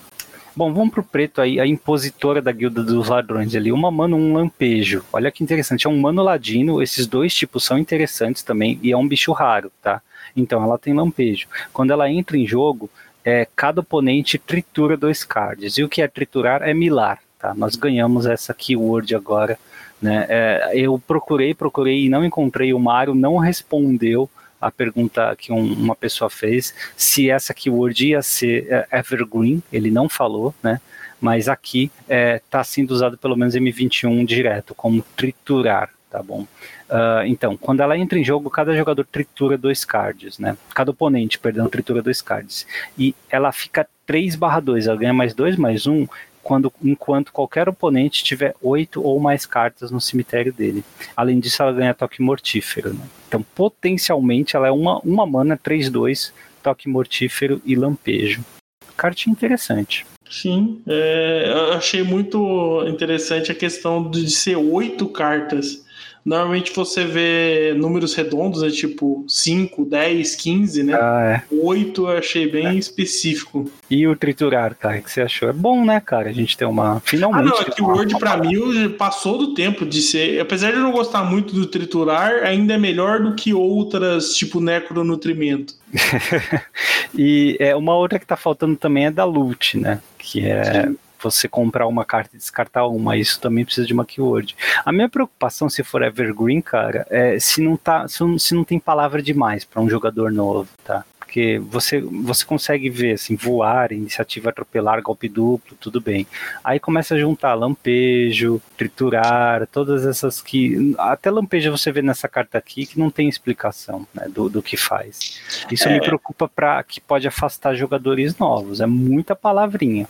É, então, aqui é, é mais um exemplo de do quanto é, o Magic digital entra em, em, é, em, atrito com o Magic físico, né? Porque eu tava. É, você falou a quantidade de palavras-chave, eu lembrei de, do Legends of Runeterra. É, que aí você passa né, o mouse em cima da, da keyword e aparece um, uma caixinha de texto explicando ali em, em, três linhas o que a habilidade faz, né? Ah, no Arena é a mesma coisa, cara. É, no Arena só tem a palavra, mas quando você passa o mouse em cima, ele explica o que. Falou, eu já lembrei, eu já é, veio na minha mente o, o, formato, né? Você colocar em, em, outra cor ali o triturar e você passar o mouse e voar o balão, né? É, só porque eu joguei esses dias eu lembrei disso. Mas o que eu achei é, é, problemático é, é, essa quantidade também me preocupa. É, e algumas palavras-chave não são autoexplicativas, né? É, triturar não é explicativo, não. né? É. As, as, as, iniciais são, né? Tipo, iniciativa, voar, atropelar, essas tudo bem. Mas essas novas aqui não são. É ótimo para nós, jogadores já velhos, né? Que sabem o que significa, porque é, é, é uma associação rápida, é menos coisa para ler também. Né, e você não seria, não seria mais é, autoexplicativo do que tritura? Quê? Tombar? Ah, eu acho que sim. É, eu, eu fiquei pensando nisso. É, triturar Tipo, é algo. É... é que triturar não vem. É que triturar é a tradução de mil, né? Triturar, moer. Uh, tombar não tem nada a ver com a tradução direta. Mas sim, faria muito mais sentido em português. também não tinha tradução direta. Verdade. Bom, ele vão pro. Olha, raramente a gente fala de um Goblin podendo jogar Legacy, tá? Acho que o último foi o Warren Instigator. Mas aqui em M21 nós ganhamos um raro que pode, né? O pessoal tá falando aí em Modern e até em Legacy ele entrar. Isso é muito raro acontecer. O que que faz é o bisbilhoteiro chamativo ali? É um Goblin Ladino de duas vermelhas 2-2, é uma rara. Você joga com o card do topo do seu Grimório revelado. Você pode conjurar mágicas de Goblin do topo do seu Grimório e enquanto o card do topo do seu Grimório for do tipo Goblin, o bisbilhoteiro terá todas as habilidades ativadas daquele card. Caramba, é bom, hein? Mesmo sem o combo que estão falando aí do Kikijiki e de ganhar no segundo ou terceiro turno, mesmo assim o card é muito bom, né, cara? Porque é. ele pode gerar vantagem de carta sem descaracterizar o color pie do vermelho, né? É, e ele está num custo em que você consegue ver ele sendo jogado, né, no, até, até no Legacy. Então, perigosíssima essa carta, né? Pena que eu acho que não vai vir muito jogo no Standard, não tem muito suporte para um deck inteiro de Goblins no Standard. Não, eu não, ve não vejo ela sendo é, tão boa assim no, no T2 mas com certeza ela vai vai fazer estrago em outros formatos sim por causa desse bisbilhoteiro, aquele tutor de Goblin de uma mana uh, cresceu mil por cento em preço, viu? Ele é uma incomum que tá uns é, 11 dólares agora. Saiu de nada para muito, né? É, é verdade, cara, mil, mil e cem por cento por causa desse cara aqui, né? É, bom, e é isso, né? Os destaques terminam por aqui. É só algumas novidades, tá? É, cada um dos cinco planinautas monocoloridos dessa coleção tem o seu próprio terreno básico que representa o seu plano natal ali, tá? É, numa moldura que eles chamam de moldura da exposição. Vai ficar muito claro quando você olhar essas molduras, porque elas são bem estilosas mesmo, lembra uma mistura de carta de Friday Night Magic com as cartas de é, Spellbook, né? Uhum. uh, e, e, onde que você encontra esses terrenos? Nos boosters de draft e também nos collector booster, tá? Você encontra esses terrenos mais estilizados assim. Eles não são full art, infelizmente, mas eu acho que eles são bonitos o suficientes para valer a pena tentar montar um deck inteiro com eles, viu? Eu gostei Sim. bastante. É, e eles remetem a esses planos antigos. Então, se você é fã de um desses planos antigos, né, dá uma olhada lá. Tá? É, eu acho que passou da hora de eles é, apimentarem um pouco mais esses terrenos básicos e não. Se, tudo bem que as artes têm ficado bonitas, mas eu acho que os terrenos básicos merecem um pouco mais de atenção de, de frames e tal, para você ter a opção, né? De você procurar esses terrenos e colecionar também. É, cara, eu acho que esse tipo de coisa não faz mal nenhum. Né? Não. Terreno básico, né? Pode vir você... toda a coleção que eu não, não vou ligar. Sim, sim, sim. É uma coisa até legal que você de fato consegue colecionar o que você precisa. Tipo, você precisa de 20 planícies, né? Então você consegue, pelos seus amigos, jogando nos drafts ou indo numa loja, e você não vai gastar muito, né? E você vai conseguir todas iguaizinhas, né? Sim. Por favor, o, faz todas o, iguaizinhas. O terreno, assim, senão o terreno não vai ser a última carta do booster que você vai pegar, né? né? Verdade.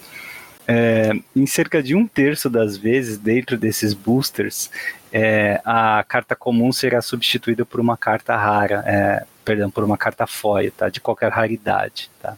É, eles não falaram exatamente a proporção, mas falaram que em M21 é cerca de um terço. Acho que isso aqui é em toda a coleção mesmo, tá?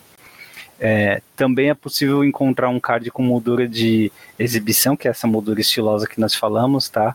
É, mas é, qualquer carta pode vir assim nos boosters de draft, tá bom? Não apenas é, os terrenos básicos aqui. É, os boosters de draft norm, no, eventualmente contém cards sem bordas, de acordo com a Wizards, eles não falaram a proporção, tá? Eventualmente pode ser uma a cada 200 mil ou uma a cada dois, né? a gente não sabe. Com certeza eu não vou tirar. é um a cada não ele que abre. É, exatamente. Eles anunciaram uma novidade aqui chamado Booster de Boas-Vindas, tá? Uh, eu achei bizarro isso aqui, nunca tinha visto. Eles falaram que vão substituir os Welcome Decks, aqueles decks que você juntava dois e brincava com alguém para ensinar a jogar, né?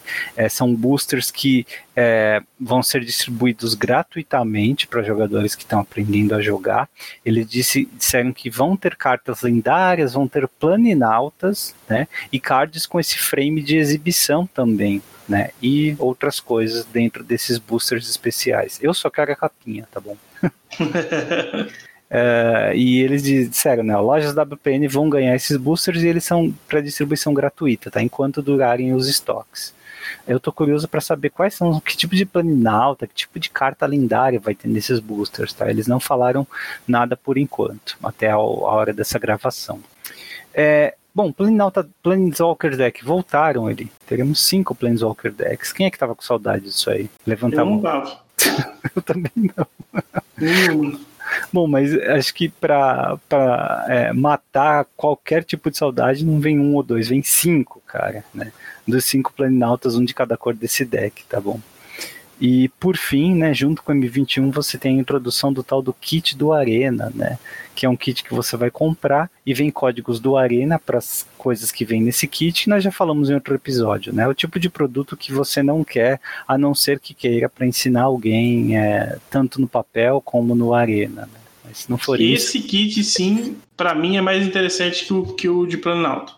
Por quê? Porque você relaciona o Magic físico com o Arena. Então você ah, pode. Ah, é, comprar isso para alguém ou comprar para você mesmo, se você é uma pessoa que está iniciando, porque é, o perfil de, que compra, de quem compra um Planeswalker Deck e um kit da Arena é muito parecido, por mais que provavelmente o Planeswalker Deck seja um pouco melhor, né, seja um pouco mais estruturado do que esse kit, que deve ser bem básico, é, você pode criar um kit um pouco melhor e tirar esse Planeswalker Deck porque você compra o kit, joga no papel e pode jogar com o mesmo deck no Arena. Ah, mas no Arena você pode, você tem acesso a jogar com outras coisas assim, mas é, nós falamos aqui que, por exemplo, é, precisa muito de que quando você compra um booster, você venha com código para tirar o mesmo booster no, no Arena, ou para você ganhar um booster do Arena, sabe? Eu acho que esse é o tipo de integração que precisa, passou da hora de fazer. O problema, só tem um problema, né? A pessoa que começa a jogar Magic com esse kit, ela acredita que qualquer produto de Magic que ela vai comprar, ela também vai ganhar a versão virtual, sem pagar nada adicional. Sim. Sabe concordo. de nada inocente, né? É. Mas, assim, é, eu acho que era possível de fazer. Porque a gente sabe que a, as versões prontas, elas são bem mais fracas do que um, um, um deck que vai jogar um campeonato. Né? Então você. É, por que, que o Planeswalker Deck não pode vir com um código do Arena para você pegar o mesmo deck no, no Arena? Não, pode, mas assim, esquece, né, cara? Eles não vão desistir de monetizar o Arena e também de monetizar o MOL, né? O Sim. que eles fazem é te, uh, te, te frustrar aos poucos, né? Tipo, no uhum. primeiro kit, tudo que vem no kit também vem no Arena. A segunda coisa que você compra, que é o bundle, aí não. o kit de pré-release também não. Mas vem um código do Arena, mas não é para tudo. É para tipo dois boosters, ou é para um draft, é para alguma coisa assim. Né? É o que já foi ruim também, né? Porque o pré-release antes vinha com código para você jogar um pré-release no Arena, né? Verdade, agora não vem mais. Agora vem só, com, vem só pra você pegar booster, o que é. também é sacanagem.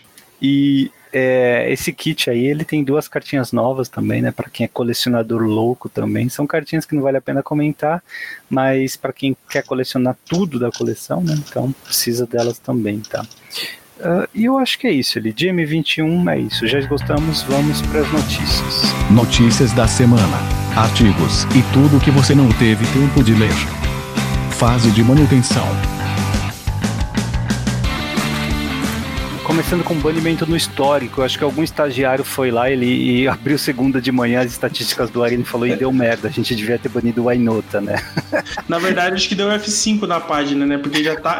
Isso aí já era, já era pra ter acontecido junto, mas enfim. Pois é, eles viram assim, acho que saiu do fim de semana, eles viram imediatamente, já deu merda, todo mundo tá jogando com esse deck, eles disseram que dobrou a porcentagem do meta e decidiram banir o Ainota no histórico, né? É o que é zoado, porque se você tem esse, esse agendamento, esse aviso antes, né, ele deveria né, é, ser utilizado para isso. Né? Enfim, estava todo mundo certo aí quando chutou que o Ainota devia ser banido. E é, o chato é que ela foi suspensa, né? Então tem uma mudança, não é bem banido, né? Então tem uma mudança aí na restituição das suas wildcards. Eu não sei como funciona, porque eu só, eu só logo na arena, não fico lendo esses avisos, né? Mas enfim, o Ainota tá banido no histórico também, cartinha roubada, tá? É, temos novas promos de juiz ali. Continuando uma sessão de spoiler aqui, né? Alternativa. É, esse ano, promos de juiz são só tutores, né? Então, continuando o tema aqui, temos Olho de Ugin, com uma arte repetida, Infernal Tutor, com uma arte nova, Birthing Pod, arte nova, e Sterling Grove, né? Bosque Esterlino, com uma arte nova também. É, bons reprints aí. Eu gostei do Olho de Ugin e do Infernal Tutor, tá? O Pod, infelizmente, não joga mais Modern, né? Mas, enfim, é, é, promos de juiz da Judges Academy estão aí, são todas bonitas, né? Então. Sim, e a Sterling Grove é do Seb McKinnon e ficou bem bacana. Ah, bem lembrado, Seb McKinnon manda muito bem. É, uma mudança interessante está chegando para Commander junto com o M21, né? Com o lançamento vai ter uma atualização de regras, tá? E aqui é Commander mesmo, tá? É do comitê, é oficial essa mudança. Os Commanders vão começar a trigar a morte, tá bom? Ou exílio, né? Depende se tiver trigger de exílio. É, isso eles decidiram e anunciaram durante a Command Fest, tá? Então, isso eu acho que vai mudar permanentemente o formato, ele, porque tem muita gente que usa cartas como o Uh, o manto de, da, de morte de Nin, é, o, a pinça craniana, né, que é um artefato de uma mana. Então, antes essas coisas não trigavam quando o Commander morria, porque ele, em teoria, não morria, ele ia direto para a zona de comando, e agora passam a trigar, né? Então, corra atrás das suas pinças cranianas, tá? É, era um efeito de substituição, né? Uh, eu acho que sim. Eu acho que ele é porque ele não chegava. Não, é, é, ele substituía qualquer trigger é. de morte ou de, de Ao invés de morrer, você escolhe se ele vai para sua mão, vai para o exílio, etc. Vai para a zona de comando. Né? Isso, isso. E aí ele não chegava a tocar no cemitério. Quando uhum. você não toca no cemitério, você não morre. É, bom, quer mais spoiler? Tá cansado? Vamos falar, vamos falar do spellbook da Chandra. É Natal. Dizer eles revelaram aqui o resto das cartas e as imagens que são lindas também, né? Algumas são decepcionantes porque são repetidas, né? É, o spellbook da Chandra tem a Chandra, Torch of Defiance, a Chandra Mind Sculptor, né? É, encontro catártico, Uh, Fiery Confluence, né, que tava precisando mesmo, Sim. a Confluência Vermelha lá de Commander, Pest in Flames, Pyroblast, ele, Pyroblast agora Cara, deu pra Pauper. Que arte sensacional. Muito boa arte, Pyromancer's Ascension, é, Right of Flame, né, aquele rito de uma mana que gera duas e depois mais uma, e o Piromante, né, o Young Pyromancer, que curiosamente não tem a arte da Chandra aqui, né, mas é, para quem não sabe, o Piromante jovem, ele é um fanboy da Chandra, né, ele usa até um amuleto aqui que representa a Chandra. Então, é, é meio que te, é temático dela, tá bom? Lembrando, o Spellbook tem essas oito cartas e uma em cada uma delas, né, quando você comprar a caixinha, aleatoriamente será a carta foil, tá bom? Então, por exemplo, se você é uma pessoa que é o Eli, você provavelmente vai abrir encontro catártico foil, tá? Por aí. Se você é uma aí. pessoa não Eli, você vai abrir, tipo, uma, uma planina alta, uma Pyroblast, né, alguma coisa de valor, certo? Com certeza. E não pode nem, nem colocar na minha mão, porque se colocar a, a, a foil pula para outra caixa. e eles estão fazendo uma coisa curiosa também. Eu não sei se é um padrão desse produto Spellbook ali, mas é, é a primeira chance que você tem de ter uma confluência vermelha foil. Se você joga Commander, por exemplo, e gosta dessa carta, né?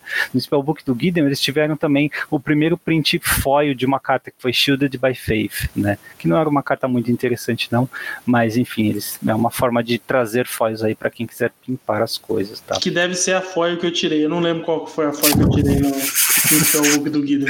Mas eu sei que não foi uma carta boa. Provavelmente é essa ali. É, falando uma história chata aqui, vamos fazer uma recapitulação do que aconteceu para quem está escutando no futuro, né?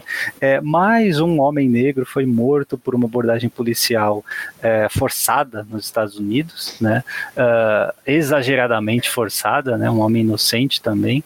E aí é, despertou diversos é, protestos na cidade, depois no estado e depois pelo país, né? Esses protestos também foram acompanhados por violência, por é, riots. Como é que é riot em português? Nossa, é... eu tô muito é. mal de português hoje. Motim? Não. Nossa, não, Motim não. tem nada a ver.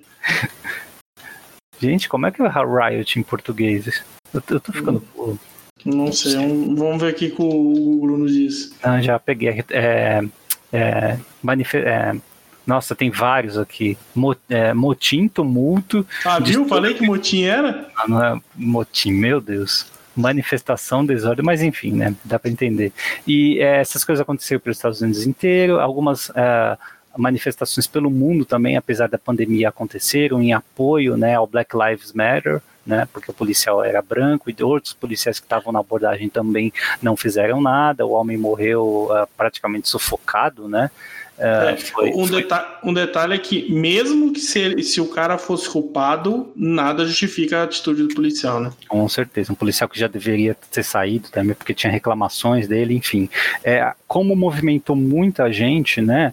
É, diversas empresas passaram a apoiar a campanha Black Lives Matter nas redes sociais. Está todo mundo conectado hoje em dia por conta da pandemia, está todo mundo em casa, com Twitter, celular e tal.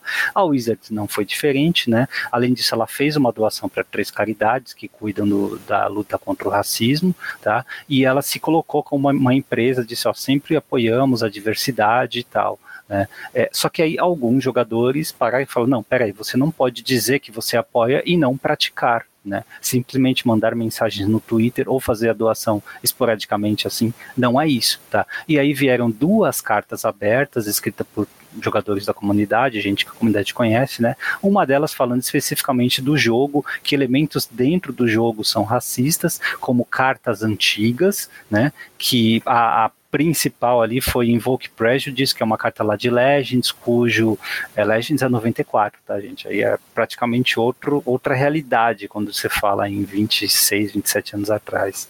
Mas o artista é um nazista, né? A carta tanto a arte é, como o conceito dela né, são também é, racistas, é, para ajudar uma coincidência incrível que o número da carta, quando você busca ela no Gatherer, é 1488, né? Isso não é proposital, tem uma explicação do porquê é, tem a ver com quando ela saiu, a ordem dela na coleção, enfim, é, mas 1488, o 14 e o 88 são números uh, em certos círculos né, é, relacionados com racismo, o 14 é por conta de uma frase que tem 14 palavras, uma frase muito ruim, racista, e o 88 representa Heil Hitler, porque a, Heil Hitler começa com HH e H é a oitava letra do alfabeto. Então, assim, se você quiser juntar tudo isso, né, é Tem uma muita coisa junta, né? Na mesma carta, né? Uh, e a outra a carta aberta para Wizards falava das ações dentro da própria empresa, né, como diversas pessoas uh, negras foram negadas, né, fizeram as entrevistas para trabalhar lá dentro, mas receberam respostas do tipo você não combina com a cultura da empresa e tal, né. Então, por conta dessas duas manifestações aí da, dessas cartas abertas, né, que eu acho que é, qualquer pessoa de de uh, com bom senso concorda, né? Você não pode uh, utilizar políticas de identidade simplesmente para dizer, para vender produto, para se aproximar do cliente, né? Isso aí é maldade. Se você realmente diz que você apoia a diversidade, você deveria colocar no seu produto, né? É, e também dentro da sua casa, nas suas equipes, né? Uh, senão você não apoia, você simplesmente, senão você não pratica, né? Você simplesmente apoia, que é coisas diferentes, né? E aí a Wizards uh, imediatamente, praticamente, né, assim, na mesma semana, né, lançou uma campanha interna ali, um esforço interno para corrigir essas referências, tá? Ela não falou nada sobre mudar o quadro, contratar mais pessoas negras, enfim, mas ela é, pelo menos no que diz respeito ao jogo, ela é, se propôs a alterar.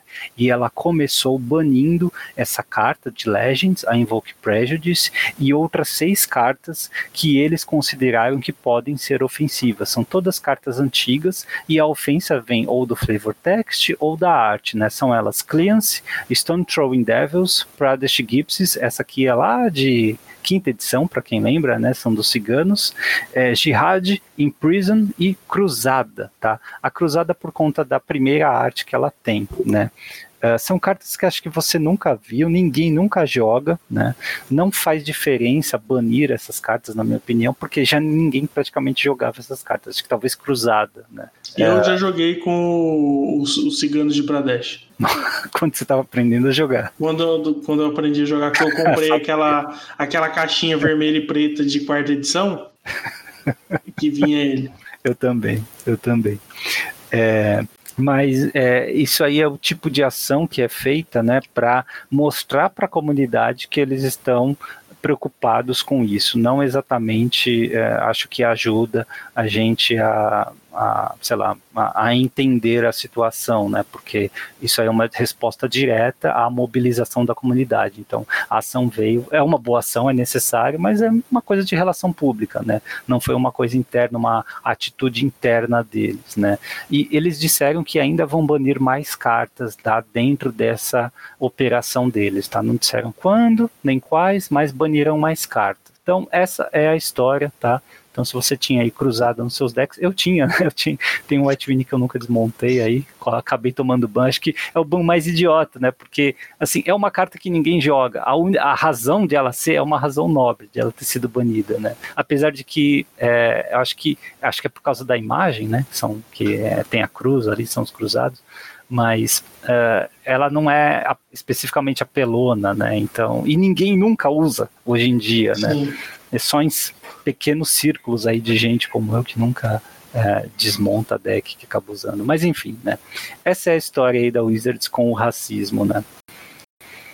É, muito se falou essa semana sobre isso, mas eu acho que o resumo é que ela está tentando corrigir alguns erros do passado, como você disse, né? 27 anos atrás é muito tempo, né? Então muita coisa mudou. Claro que é, erros não, não deveriam ser cometidos, eu acho que né, nada ofensivo deveria existir, mas eu acho que é, nunca é tarde para tentar corrigir esse, esses desvios, né?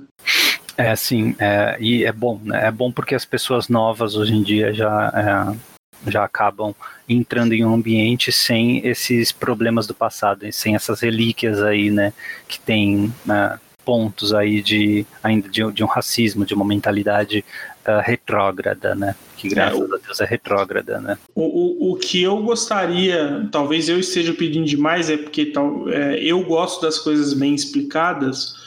É, algumas dessas cartas geraram dúvidas, o motivo pelo o motivo específico pelo qual aquela carta foi banida, né?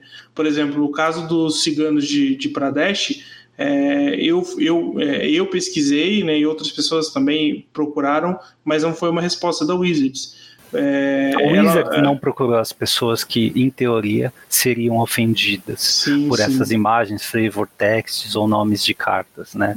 É. É, foi uma, uma operação, uma ação, né, precipitada, propositalmente precipitada, para questões de relação pública, né? para a questão de melhorar a imagem da empresa. É, ou seja, né, você não pode levar a razão, né, a, a, razão que eles dizem que foi a série quando é assim. E não é porque é o Wizards, qualquer empresa quando faz isso, tá bom?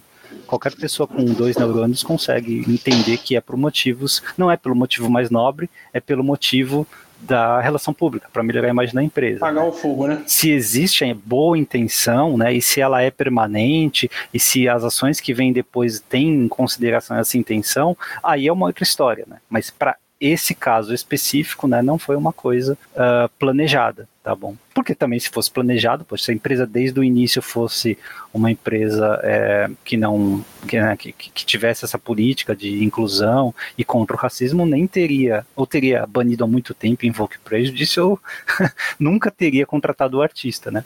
Sim. É, não, acho que é, mas eu senti falta desse dessa explicação, né? Eu acho que é, ajuda a, a, deixar as coisas mais claras, né? E, e para não correr é, essas discussões sem sentido, né? Acho que é, ajudaria um pouco nisso. É. Bom, vamos lá então. SG Tour, ele é, voltou o SG Tour, mas dessa vez ele vai ser online, cara a Star City Games voltou, a gente sabe que quando ela organiza a coisa é grande, né? Uh, e é o ano inteiro que tem, né? E a boa notícia é que nós teremos é, mais listas, mais torneios para comentar, né? A má notícia é que vai ser no Arena, então só vai ser histórico e é, T2, tá bom? É, você do mundo inteiro pode participar do SCG Tour, tá? As, os torneios classificatórios custam 20 dólares para entrar e a premiação em dinheiro, sim, vai pagar mil, dois mil dólares, dependendo aí do torneio. É mais é. uma opção aí para jogar, mas dessa vez não é de graça. Né? Sim, eu acho que eles poderiam fazer algum, algum tipo de, de acesso de graça, né? Mas obviamente eles têm que ganhar dinheiro também de alguma forma. Eles não falaram que não vai ter, né, Eli? Pode ser é. que tenha um tipo de torneio que dá é, uma entrada para o campeão, alguma coisa assim. Não, acho que ele poderia ter alguns eventos para poder. É, porque aqui é, o processo dele é Challenge, Championship Qualifier e Seasonal Championship. É mais ou menos a estrutura que eles já, já tinham no papel, né? É, você poderia ter alguns campeonatos que davam algumas vagas para esses challenges, sabe? É, faz um caminho maior, mas que você pode é, trilhar de graça, né? Sem gastar porque... 20 dólares, porque pra é, gente 20 dólares é 100 reais, né? Vale mais que barra de ouro, né? dólar vale mais que barra de ouro. Meu Deus. É, bom, coisa boa que o Willi Edel soltou lá no Twitter um mini documentário, são 10 minutos sobre é, a comunidade latino-americana de Magic, né? Foram filmagens que ele fez durante o, o, a Central Fest, lembra da Central Fest? Ali? Sim, sim, muito bacana. Aquele jogo fatídico de Commander. é... Jogo Halps maldito. e é, ele gravou vídeo lá com é, diversas pessoas, jogadores também, né, sobre é, o evento em si, né, e sobre a comunidade latino-americana em geral. Um mini, mini documentário de 10 minutos e o link estará aqui na descrição do podcast, tá?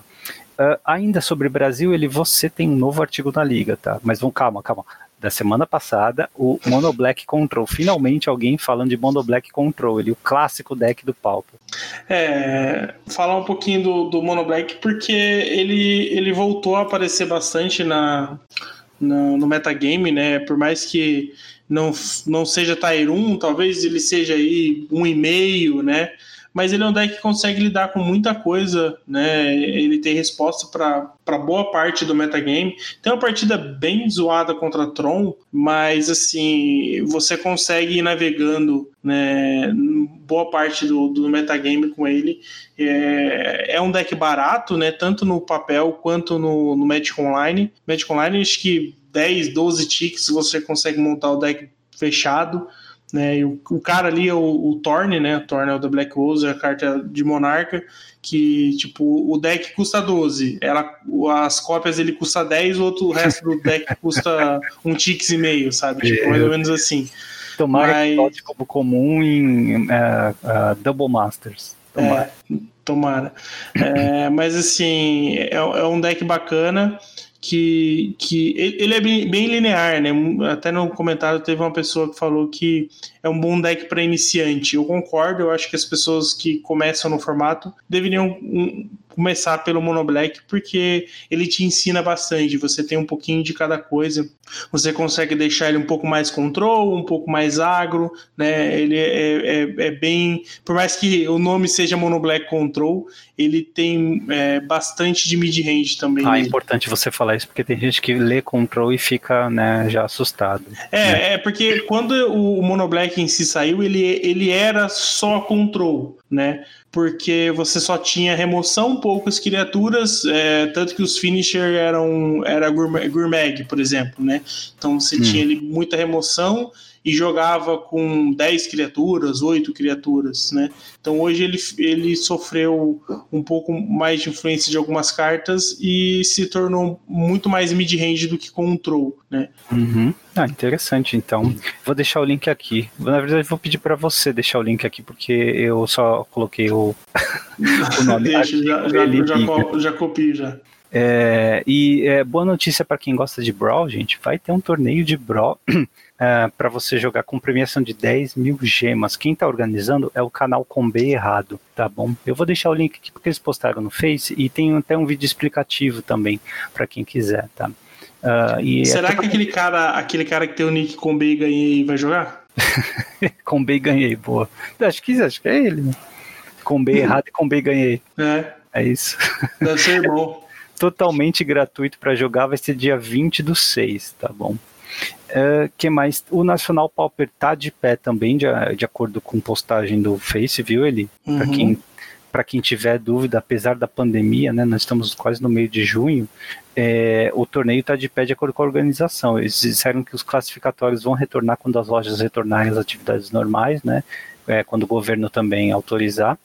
E é, se as contaminações não cederem até setembro ou outubro, a final vai ser transferida para 2021, mas a princípio a final está mantida para esse ano, tá? Então se você joga Pauper aí, que é jogar o Nacional Pauper, prepare-se porque ele está de pé. É, eu sou um pouco contra, para não dizer muito contra em relação a isso. Acho que poderia é, fazer diferente, vai comprometer o evento, porque vai ter pouco tempo, o pessoal de longe vai acabar não vindo. Menos gente classificada, né? É, então, eu, eu sinceramente, se eu pudesse opinar, eu diria que já deveria ser cancelado pelo menos para março do ano que vem. É complicado. É bom, mas de qualquer forma, né, é bom ficar de olho aí, porque talvez de fato seja, tá? A gente não sabe como é que vai andar e a pandemia ainda não chegamos no, na fase declinante, né? Do Isso. número de mortes e contaminações. Do jeito que tá as coisas, acho que não chegou nem no pico ainda. Não, não chegou no pico não, cara. Apesar de estar abrindo comércio, já não chegou não. É. É, falando Magic Digital Magic Arena, se você joga Arena, guarde suas gemas, porque se você tá ouvindo isso, né, já tem Cube Draft no Arena, tá bom? Com pessoas dessa vez. Então, eba, vamos cubar. Vamos cubar ele? Vamos! Amanhã, quer dizer, hoje, é, na live, é, eu vou jogar cubo e vou convencer o MP a aparecer um dia, porque até se não me engano, é até dia 25 ou 26. Eu acho que são duas semanas de Cube Draft, é. é. E nós vamos marcar pro, pro, pro MP acordar cedo para jogar cubo com a gente. vamos tentar. Aproveitando para fazer merchan, né? Todo dia, de segunda a sexta, é, das 8 ao meio-dia, eu tô, tô na Twitch do Hackers ah, é, aí. Cacete, por que, que você não falou antes? oh, não, apareceu, não apareceu o momento para falar? Peraí, é, peraí, fala o horário de novo das 8 da manhã ao meio-dia de segunda a sexta. Segunda, quarta e sexta só T2 e terça e quinta eu divido com, com, com draft. Tudo bem, é de manhã nós sabemos, mas é, vamos, falar a verdade, né? Ninguém está acordando cedo na pandemia, quem está em home office aí para trabalhar, né? Então deixa, o, deixa a Twitch ligada. Mesmo que você esteja trabalhando, deixa a Twitch ligada ali, né? ajuda, ajuda a gente. Ajuda nós. É, mas o, a transmissão dele é boa também. Ele comenta e ele é bem atencioso com quem está comentando nos, é, no, no, chat, né? Então vale Sim. a pena. Assim, é, o, o, Arena eu acho que é, é, é, mais um ponto positivo do Arena, porque é, é, fácil a interação. Você consegue jogar uma partida difícil e estar tá atento ao chat sem, sem comprometer ambos, sabe? Eu acho Exato. que é que é bem bacana.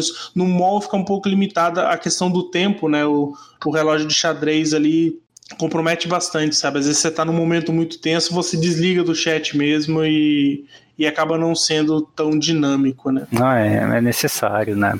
Ainda falando em mall, ele, eles avisaram, tá? Que quando é, mais tarde nesse mês, lá no final do mês, M21 for implementada na atualização do mall, né?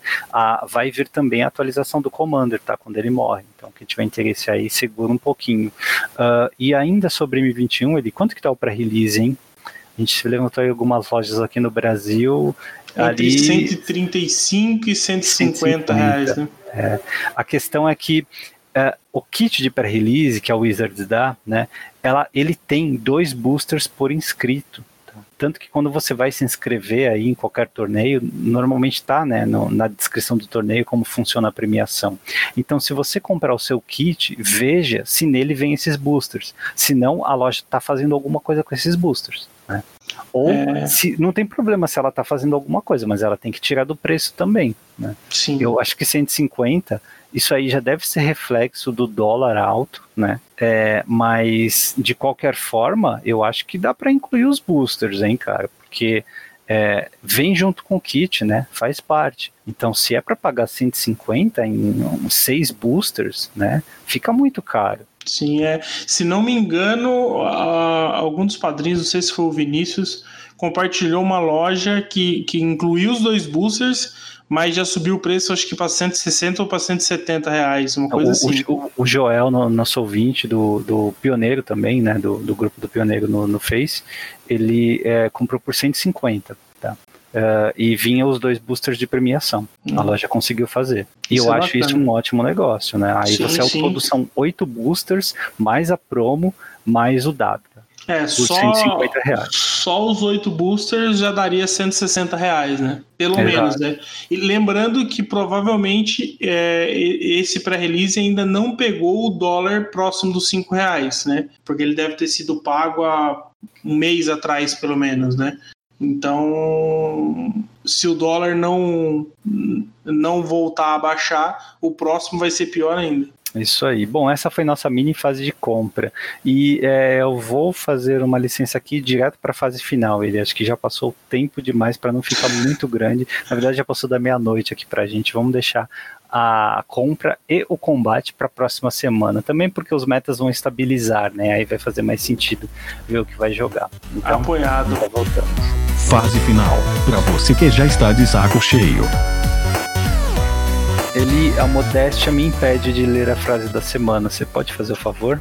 Claro que eu posso. A frase da semana diz o seguinte: basicamente fez em diz. Trate essa carta como a Wizards trata o jogador de Legacy até o próximo turno. E essa frase vem de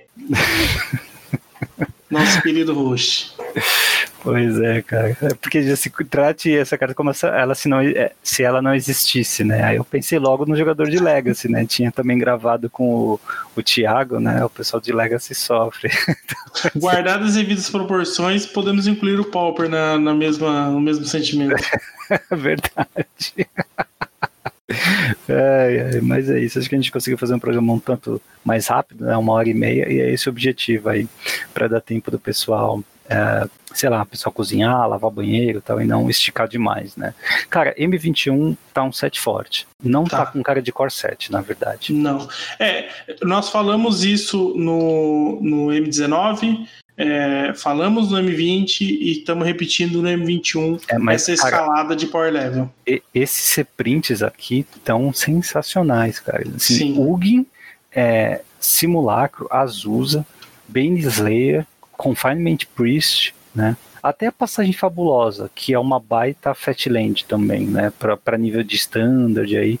Cara, são ótimas cartas, sabe? Pra Green Tutor, cara. Você né, quase nunca recebe cartas assim.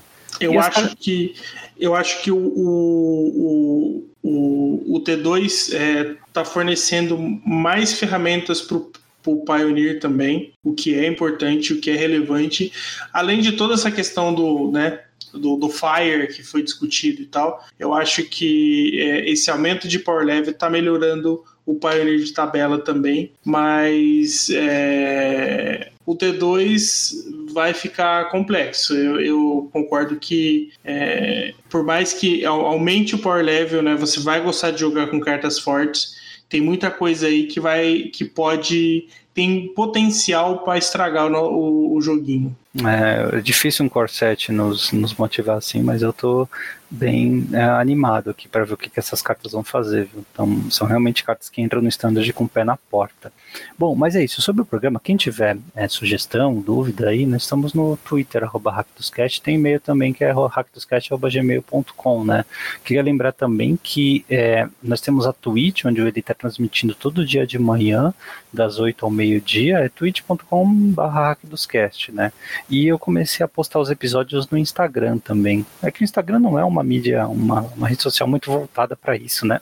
Não. Não dá nem para acessar no desktop aqui mas eu tenho postado quando dá, né? E eu sei que tem a resposta tem sido boa, assim, o pessoal tem buscado, tem, tem gostado, tem seguido bastante. Então, também agradecer aí que a quem está seguindo, mas se você puder seguir as outras redes, porque aí de repente você fica mais fácil, né, para saber quando o episódio sai direto, né? E é isso, é. ele até a próxima. Semana que vem tamo aí. É, então, tweet aí todo dia das 8 meio-dia. É, se você tiver sub para mandar lá, pode pode nos subscrever ou qualquer doação será bem-vinda para a gente lá.